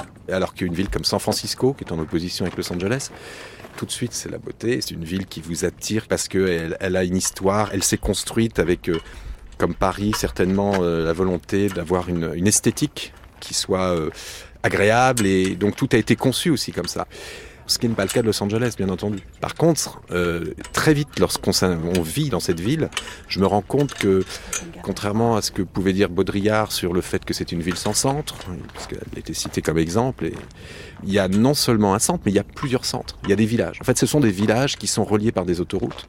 Et euh, de n'importe quel endroit où vous trouvez, vous trouvez, vous êtes dans un village, vous pouvez marcher, rencontrer des gens, il y a énormément de cafés, il y a énormément de lieux de vie. Et c'est le cas dans un certain nombre de centres, comme Venise, comme Santa Monica, comme de plus en plus aujourd'hui l'est de la ville qui se développe énormément, euh, Los Feliz et Copar, qui sont, comme on dit, des endroits un peu branchés. Et voilà, il y a une renaissance du, du downtown historique aussi.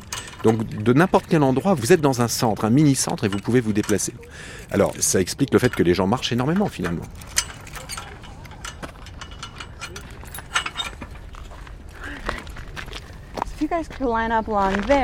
Bon, vous vous accrochez à la corde, vous descendez le ravin et vous arrivez au pied des lettres. Sur le site, nous avons 13 um, caméras de surveillance infrarouge et qui um, détectent aussi les mouvements. Uh, nous avons aussi des policiers um, qui sont positionnés ici en haut de la colline. Uh, On les verra peut-être. Il y a aussi des patrouilles d'hélicoptères et des caméras reliées à d'autres patrouilles de policiers qui sont downtown. Donc euh, oui, on surveille. On fait tout ça parce que, comme vous le voyez, le grillage est assez bas. Ce qui permet aux gens qui font l'ascension à pied de prendre de bonnes photos. On n'en est pas au point d'installer des barbelés. Well, seeing the Hollywood sign is such an iconic uh, image. Oui, pour moi aussi, les lettres Hollywood sont un symbole important. Uh, Et quand je les vois aujourd'hui de ma fenêtre, je me dis que j'y suis arrivé. Mais quand je suis arrivé à LA à l'âge de 18 ans et que je les apercevais dans le lointain depuis l'université, elles représentaient un but à atteindre. Je m'appelle Randall Kleiser. On est assis chez moi, au sommet des collines Hollywood, um, et j'habite ici depuis 30 ans. Uh, et c'est ici que j'organise un déjeuner uh, et une balade pour les réalisateurs français du Colcoa. C'est comme un rituel uh, annuel. J'aime les films français et les cinéastes français.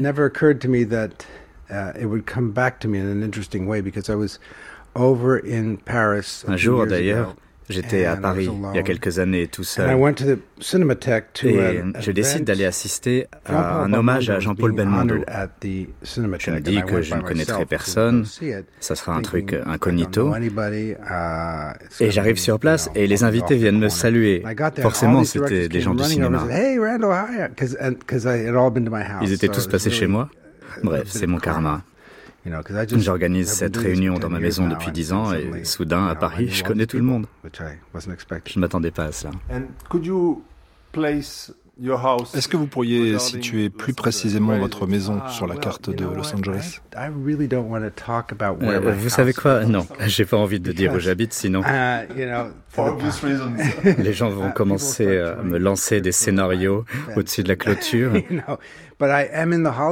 Mais bon, comme je l'ai dit, je suis sur les hauteurs d'Hollywood, um, près du parc réservé à la randonnée. C'est magnifique ici, surtout uh, le soir où tout est calme. C'est loin de tout.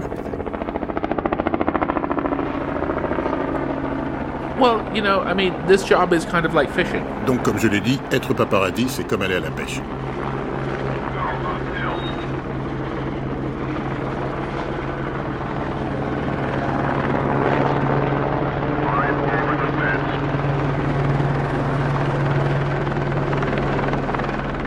Everything's going to make me money.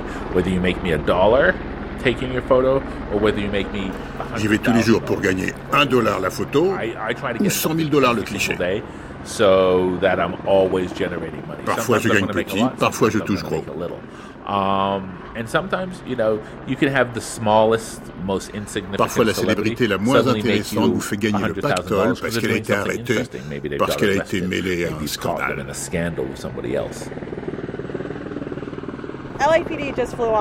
L'hélicoptère de la LAPD, Los Angeles Police Department, vient de nous survoler. Il y a aussi une station pas très loin pour qu'ils aillent faire le plein. Um,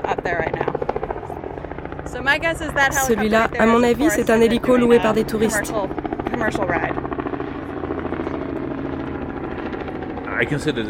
Pour moi, être paparazzi, c'est un job. J'y consacre mes journées entre 9h et 17h. J'essaie de ne pas travailler le soir. S'il y a un truc la nuit, je commande ça à d'autres photographes. Vous savez, tous les jours, je suis le même itinéraire. C'est ma façon à moi de trouver des people. Comme j'habite pas loin de Venice Beach, c'est par là que je commence.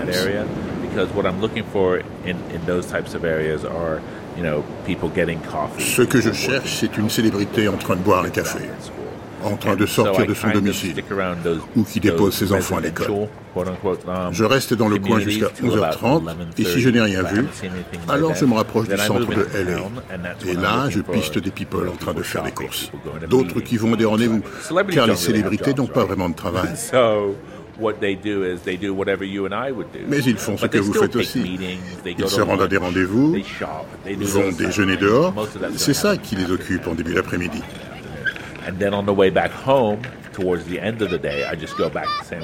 Puis sur le chemin du retour, je les retrouve en train d'aller chercher leurs enfants à l'école, puis en train d'acheter des trucs chez l'épicier. Tout le monde peut prendre des photos, mais tout le monde n'est pas capable de raconter une histoire avec ces photos.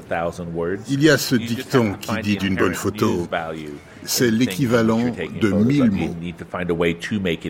Vous devez trouver l'équilibre entre ce qui est utile et ce qui a de la valeur et qui va intéresser les gens quand vous appuyez sur le déclencheur. Si vous shootez une célébrité sur un tapis rouge, vous allez faire la même photo que les mille autres qui sont à côté de vous? Ce que je dis aux photographes qui travaillent pour moi, c'est chercher la nouveauté. Posez-vous la question. A-t-elle une bague de fiançailles alors qu'avant elle n'en avait pas?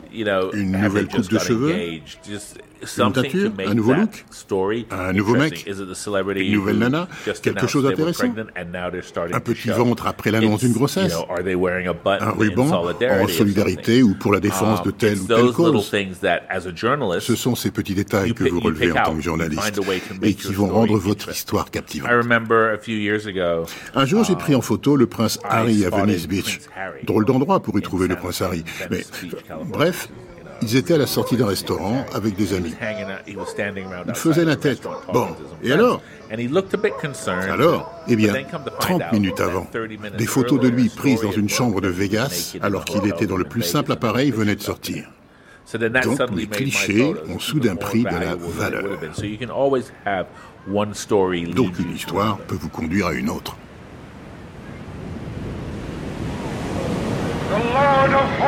Will do battle for us. Behold his mighty hand.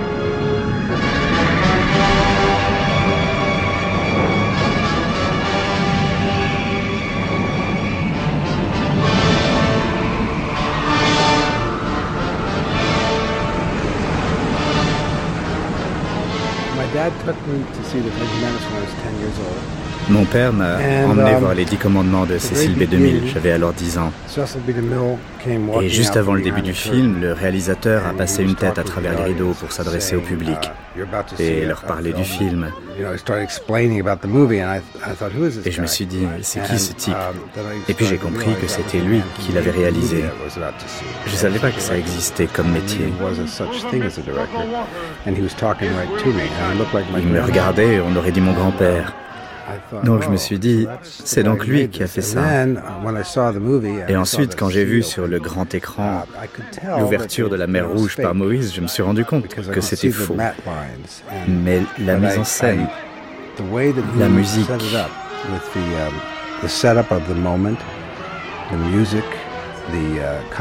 les costumes, la foule derrière le personnage principal, la tension dramatique, les effets spéciaux.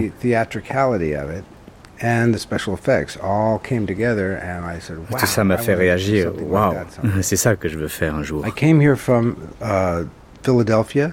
Uh, je suis donc venu à Los Angeles en provenance de Philadelphie um, pour devenir réalisateur à l'université de South California.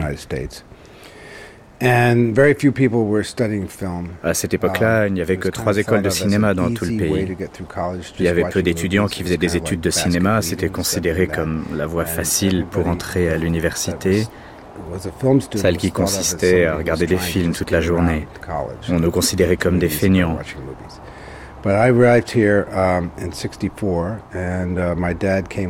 Mais bon, je suis arrivé en 1964, mon père m'a accompagné. Je suis um, rentré dans le dortoir et j'ai rencontré celui qui partageait ma uh, chambre. Le futur réalisateur Donald Glutt, qui à l'époque faisait des films sur des super-héros. Uh, il se filmait en costume de Spider-Man. Il m'a engagé pour incarner Captain America. Il était très en avance pour son uh, époque. Ce que je pensais alors de Los Angeles, cela se résumait à mon désir de me rapprocher d'Hollywood. Et donc j'apercevais bien les lettres um, depuis la chambre de mon dortoir. Mais il y avait tellement de fumée dans la ville que ça brouillait le regard et ça me déplaisait.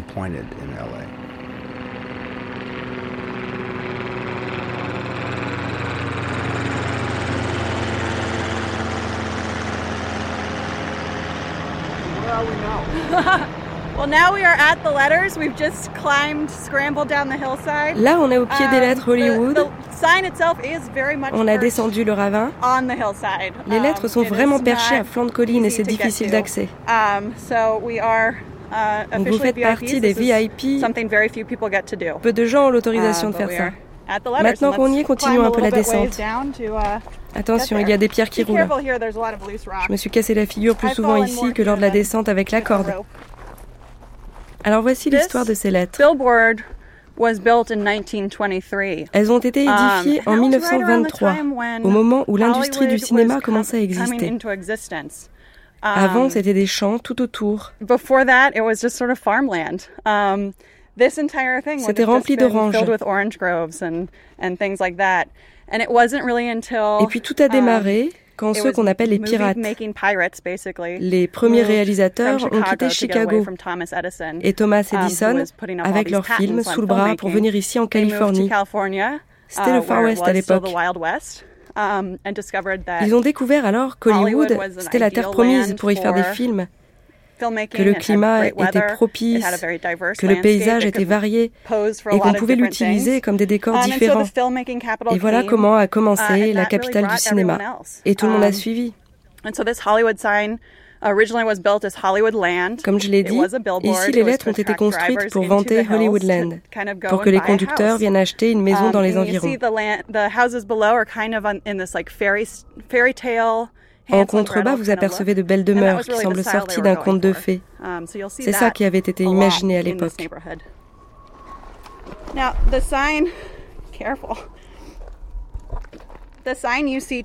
Les lettres que vous voyez aujourd'hui sont une réplique de celles qui étaient là à l'origine. et qui devaient durer seulement une année. On les avait faites à partir de poteaux télégraphiques et c'est la première fois qu'un panneau publicitaire était éclairé.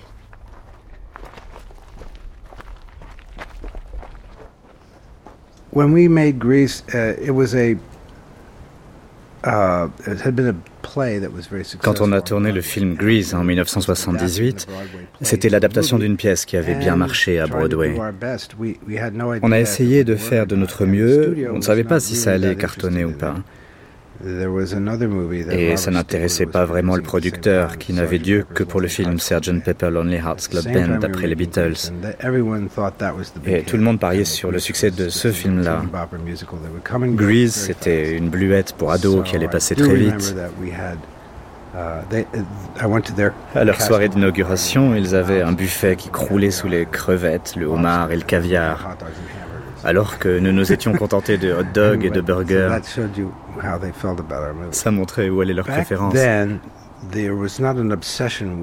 À l'époque, l'obsession, ce n'était pas faire du fric et regarder le total toutes les semaines ou savoir qui était premier ou deuxième au box-office. Donc je ne me souciais pas de savoir comment ça se passait pour Grease.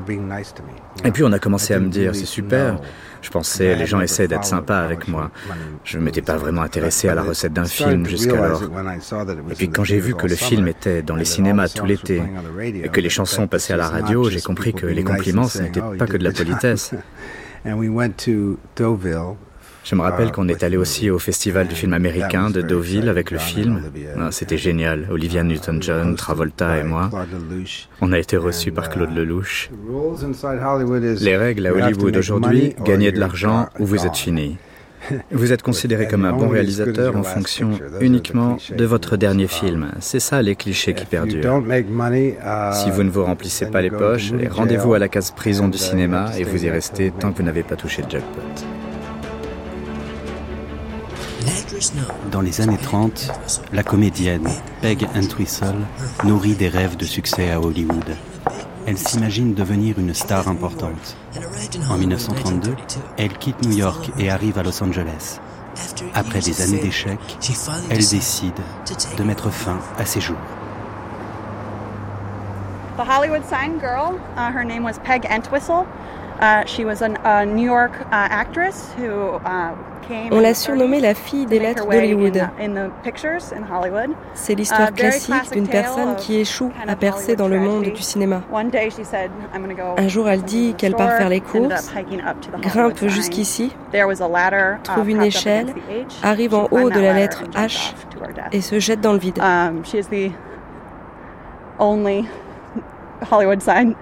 C'est la seule personne qui se soit suicidée ici. Et vous uh, savez quoi? Son histoire uh, va faire l'objet d'un film.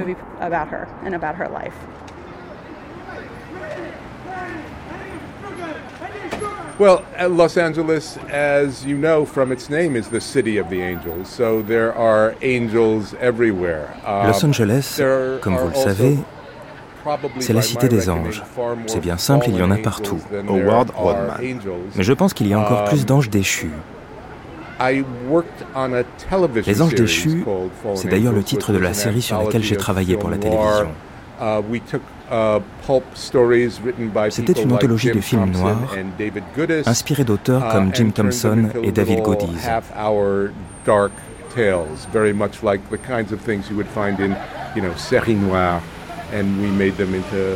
On en fait des épisodes de 30 minutes et le producteur a choisi ce titre pour la série en raison de Los Angeles.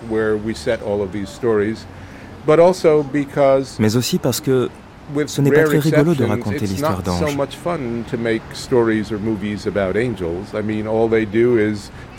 Ils ne font que le bien autour d'eux, encore et encore, avec le sourire aux lèvres. Tandis que pour nous autres qui essayons d'atteindre les étoiles et tombons de haut, ce trajet nous ressemble et c'est plus intéressant. Uh,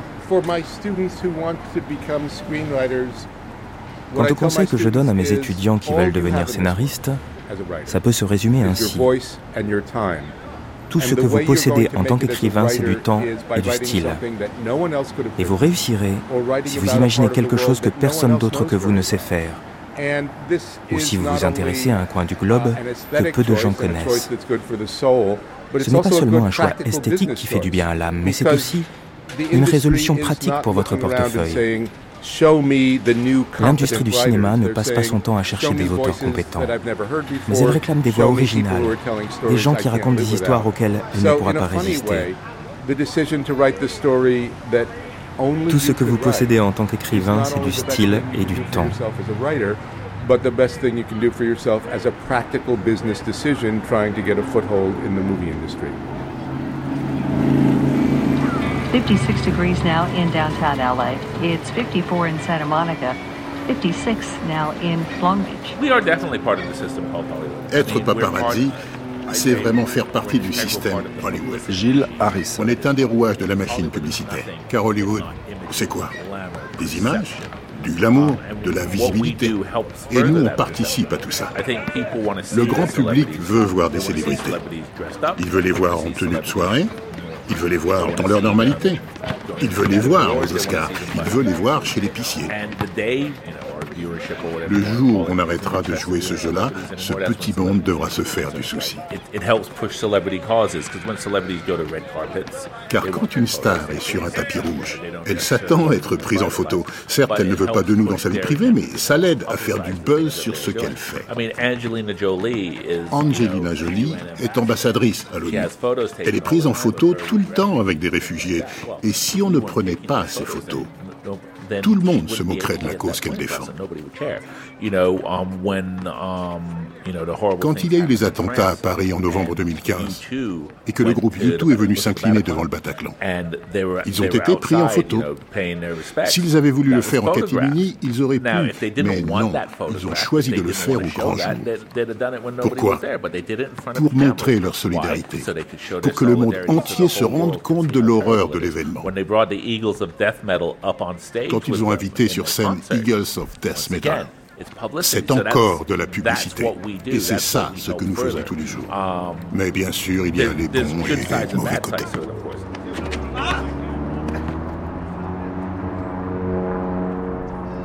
The sign was in major disrepair come the 70s. Uh, dans les années 70, les lettres Hollywood étaient dans un sale état. La question s'est posée.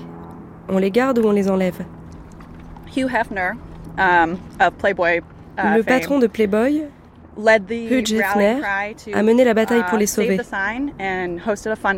Il a organisé une levée de fonds dans les locaux de son magazine et a mis aux enchères chaque um, lettre. Cela a rapporté environ 20 000 euros en 1978. Hugh Hefner est propriétaire du uh, Y. Alice Cooper a sa lettre aussi. Il y a d'autres um, organisations qui ont répondu à l'appel pour rebâtir les lettres. En 1923, on avait monté en haut de la colline des rondins de bois avec des mules. En 1979, un hélicoptère s'est chargé de la uh, cargaison de pièces en acier. Uh, Ce sont les lettres qui sont là aujourd'hui. On les a déjà repeintes plusieurs fois. En 2013, on a fêté um, leurs 90 ans. Grosse fête, uh, célébration à Hollywood. Um, un acteur âgé de 90 ans a fait un discours. Uh, Dernières anecdotes. Avant qu'on installe les clôtures, il y a eu au moins deux interventions sur les lettres. Uh, Une durant la visite à Los Angeles du pape Jean-Paul II. Un des L a été recouvert. Donc on lisait Holly wood, le bois sacré. Et avant cela, dans les années 70, des activistes en faveur de la légalisation de la marijuana uh, ont transformé les lettres Hollywood en Hollyweed.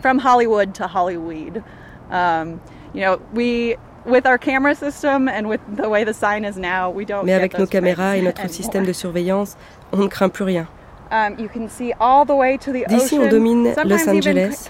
On peut apercevoir la mer, les collines environnantes, le Hollywood Strip et même jusqu'à downtown. On a vraiment une vue um, superbe sur la ville.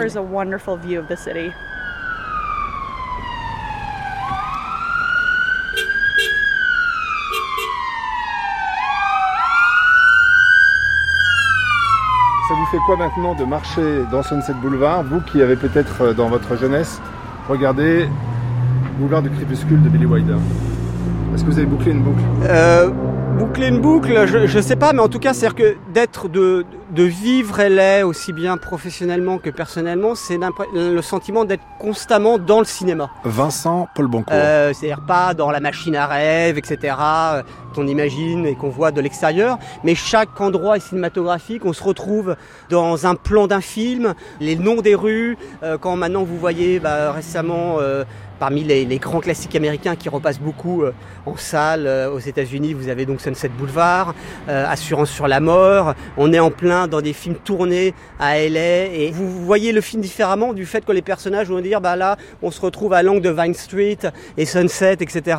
D'un seul coup vous vivez aussi bien le film de manière différente. Et quand vous êtes au quotidien et quand on marche comme, comme on le fait actuellement entre Hollywood et Sun Boulevard, on a l'impression euh, d'être immergé complètement dans l'histoire du cinéma américain.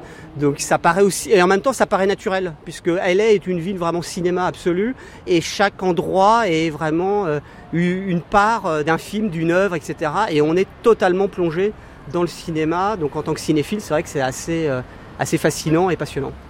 Fascinant et passionnant, le cinéma à Hollywood. Pas toujours, et pas pour tout le monde si l'on en croit la réalisatrice du film Twilight, Catherine Hardwick. À Hollywood, ce qui est important à observer, c'est la situation des femmes réalisatrices. Des études ont été faites ces quatre ou trois dernières années. Les œillères sont enfin tombés. Les pourcentages ont été calculés en ce qui nous concerne et aussi sur la place des minorités dans l'industrie du cinéma. Les preuves et les faits parlent d'eux-mêmes. Notre chemin est semé d'embûches car Hollywood est dominé par une majorité blanche et masculine. Comment faire pour que les producteurs aient envie d'entendre d'autres histoires et qu'ils nous donnent les moyens Les réalisatrices font leur premier film avec de très petits budgets. Il y a des voix qui veulent s'exprimer mais qui ne reçoivent pas d'aide. Résultat, aux Oscars cette année, aucun film à succès n'a été uh, dirigé par une femme. Il n'y a pas d'acteurs noirs non plus dans les nominés.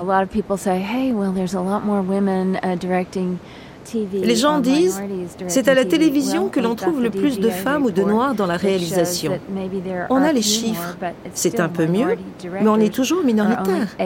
Le pourcentage pour les noirs, c'est 18%. Ça veut dire que 82% des séries à la télé sont dirigées par des réalisateurs blancs. Pour les femmes, le pourcentage tombe à 16%. Le mythe de la télévision comme un Eldorado, c'est faux. Ce n'est pas ça du tout. On est encore loin du but. Vous pouvez regarder aussi les chiffres concernant les premiers films. Résultat, 18% sont dirigés par des femmes. Alors, Truman Capote, où est Truman Capote?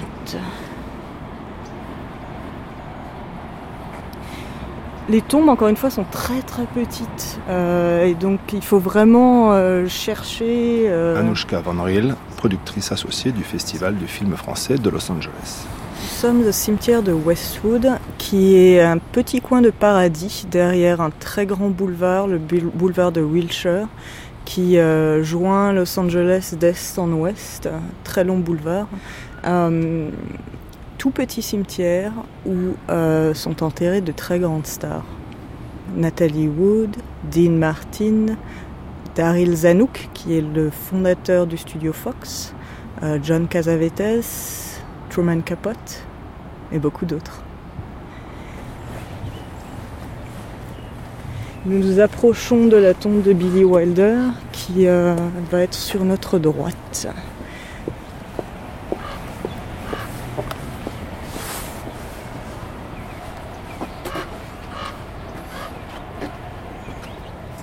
Et donc Billy Wilder a comme épitaphe I'm a writer, but then nobody's perfect. Je suis un écrivain, mais personne n'est parfait.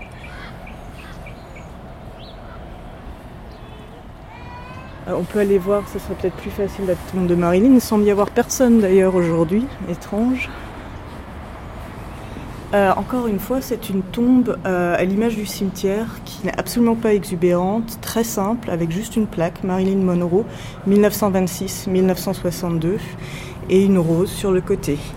La tombe juste à côté a été réservée par euh, Hugh Geffner, qui est le patron de Playboy Enterprises. L'a réservée, je crois, pour un montant de 75 000 dollars qu'il a payé en 92 car il veut être enterré à côté de Marilyn. Et il y a beaucoup de gens qui font cette euh, demande. La personne qui est juste à côté de Marilyn, qui s'appelle Puncher, euh, avait fait cette demande également.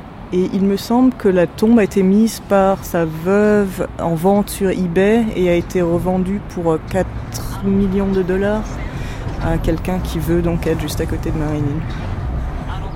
Le film continue par-delà la mort.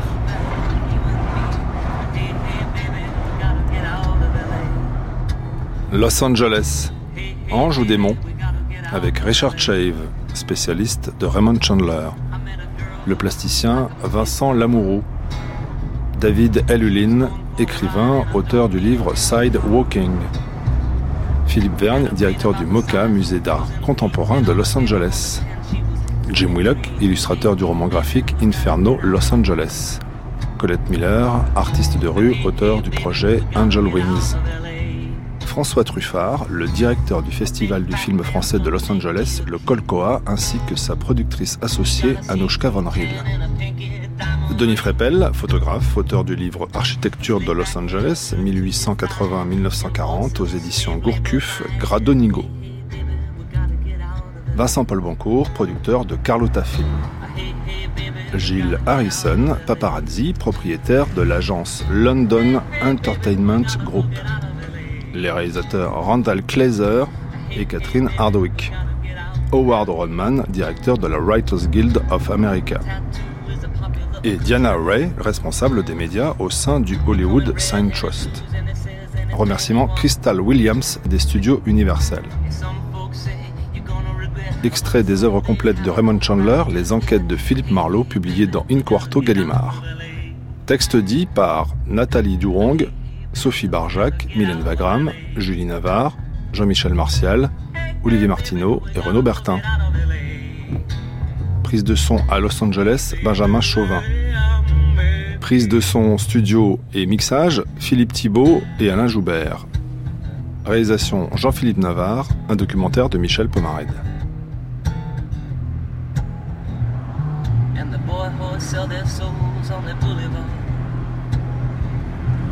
That's a shirt-free store where they don't take credit cards. From the hills to the chills, it's a quick fall down. It's a great big city, it's a real small town. Hey, hey, baby, we gotta get out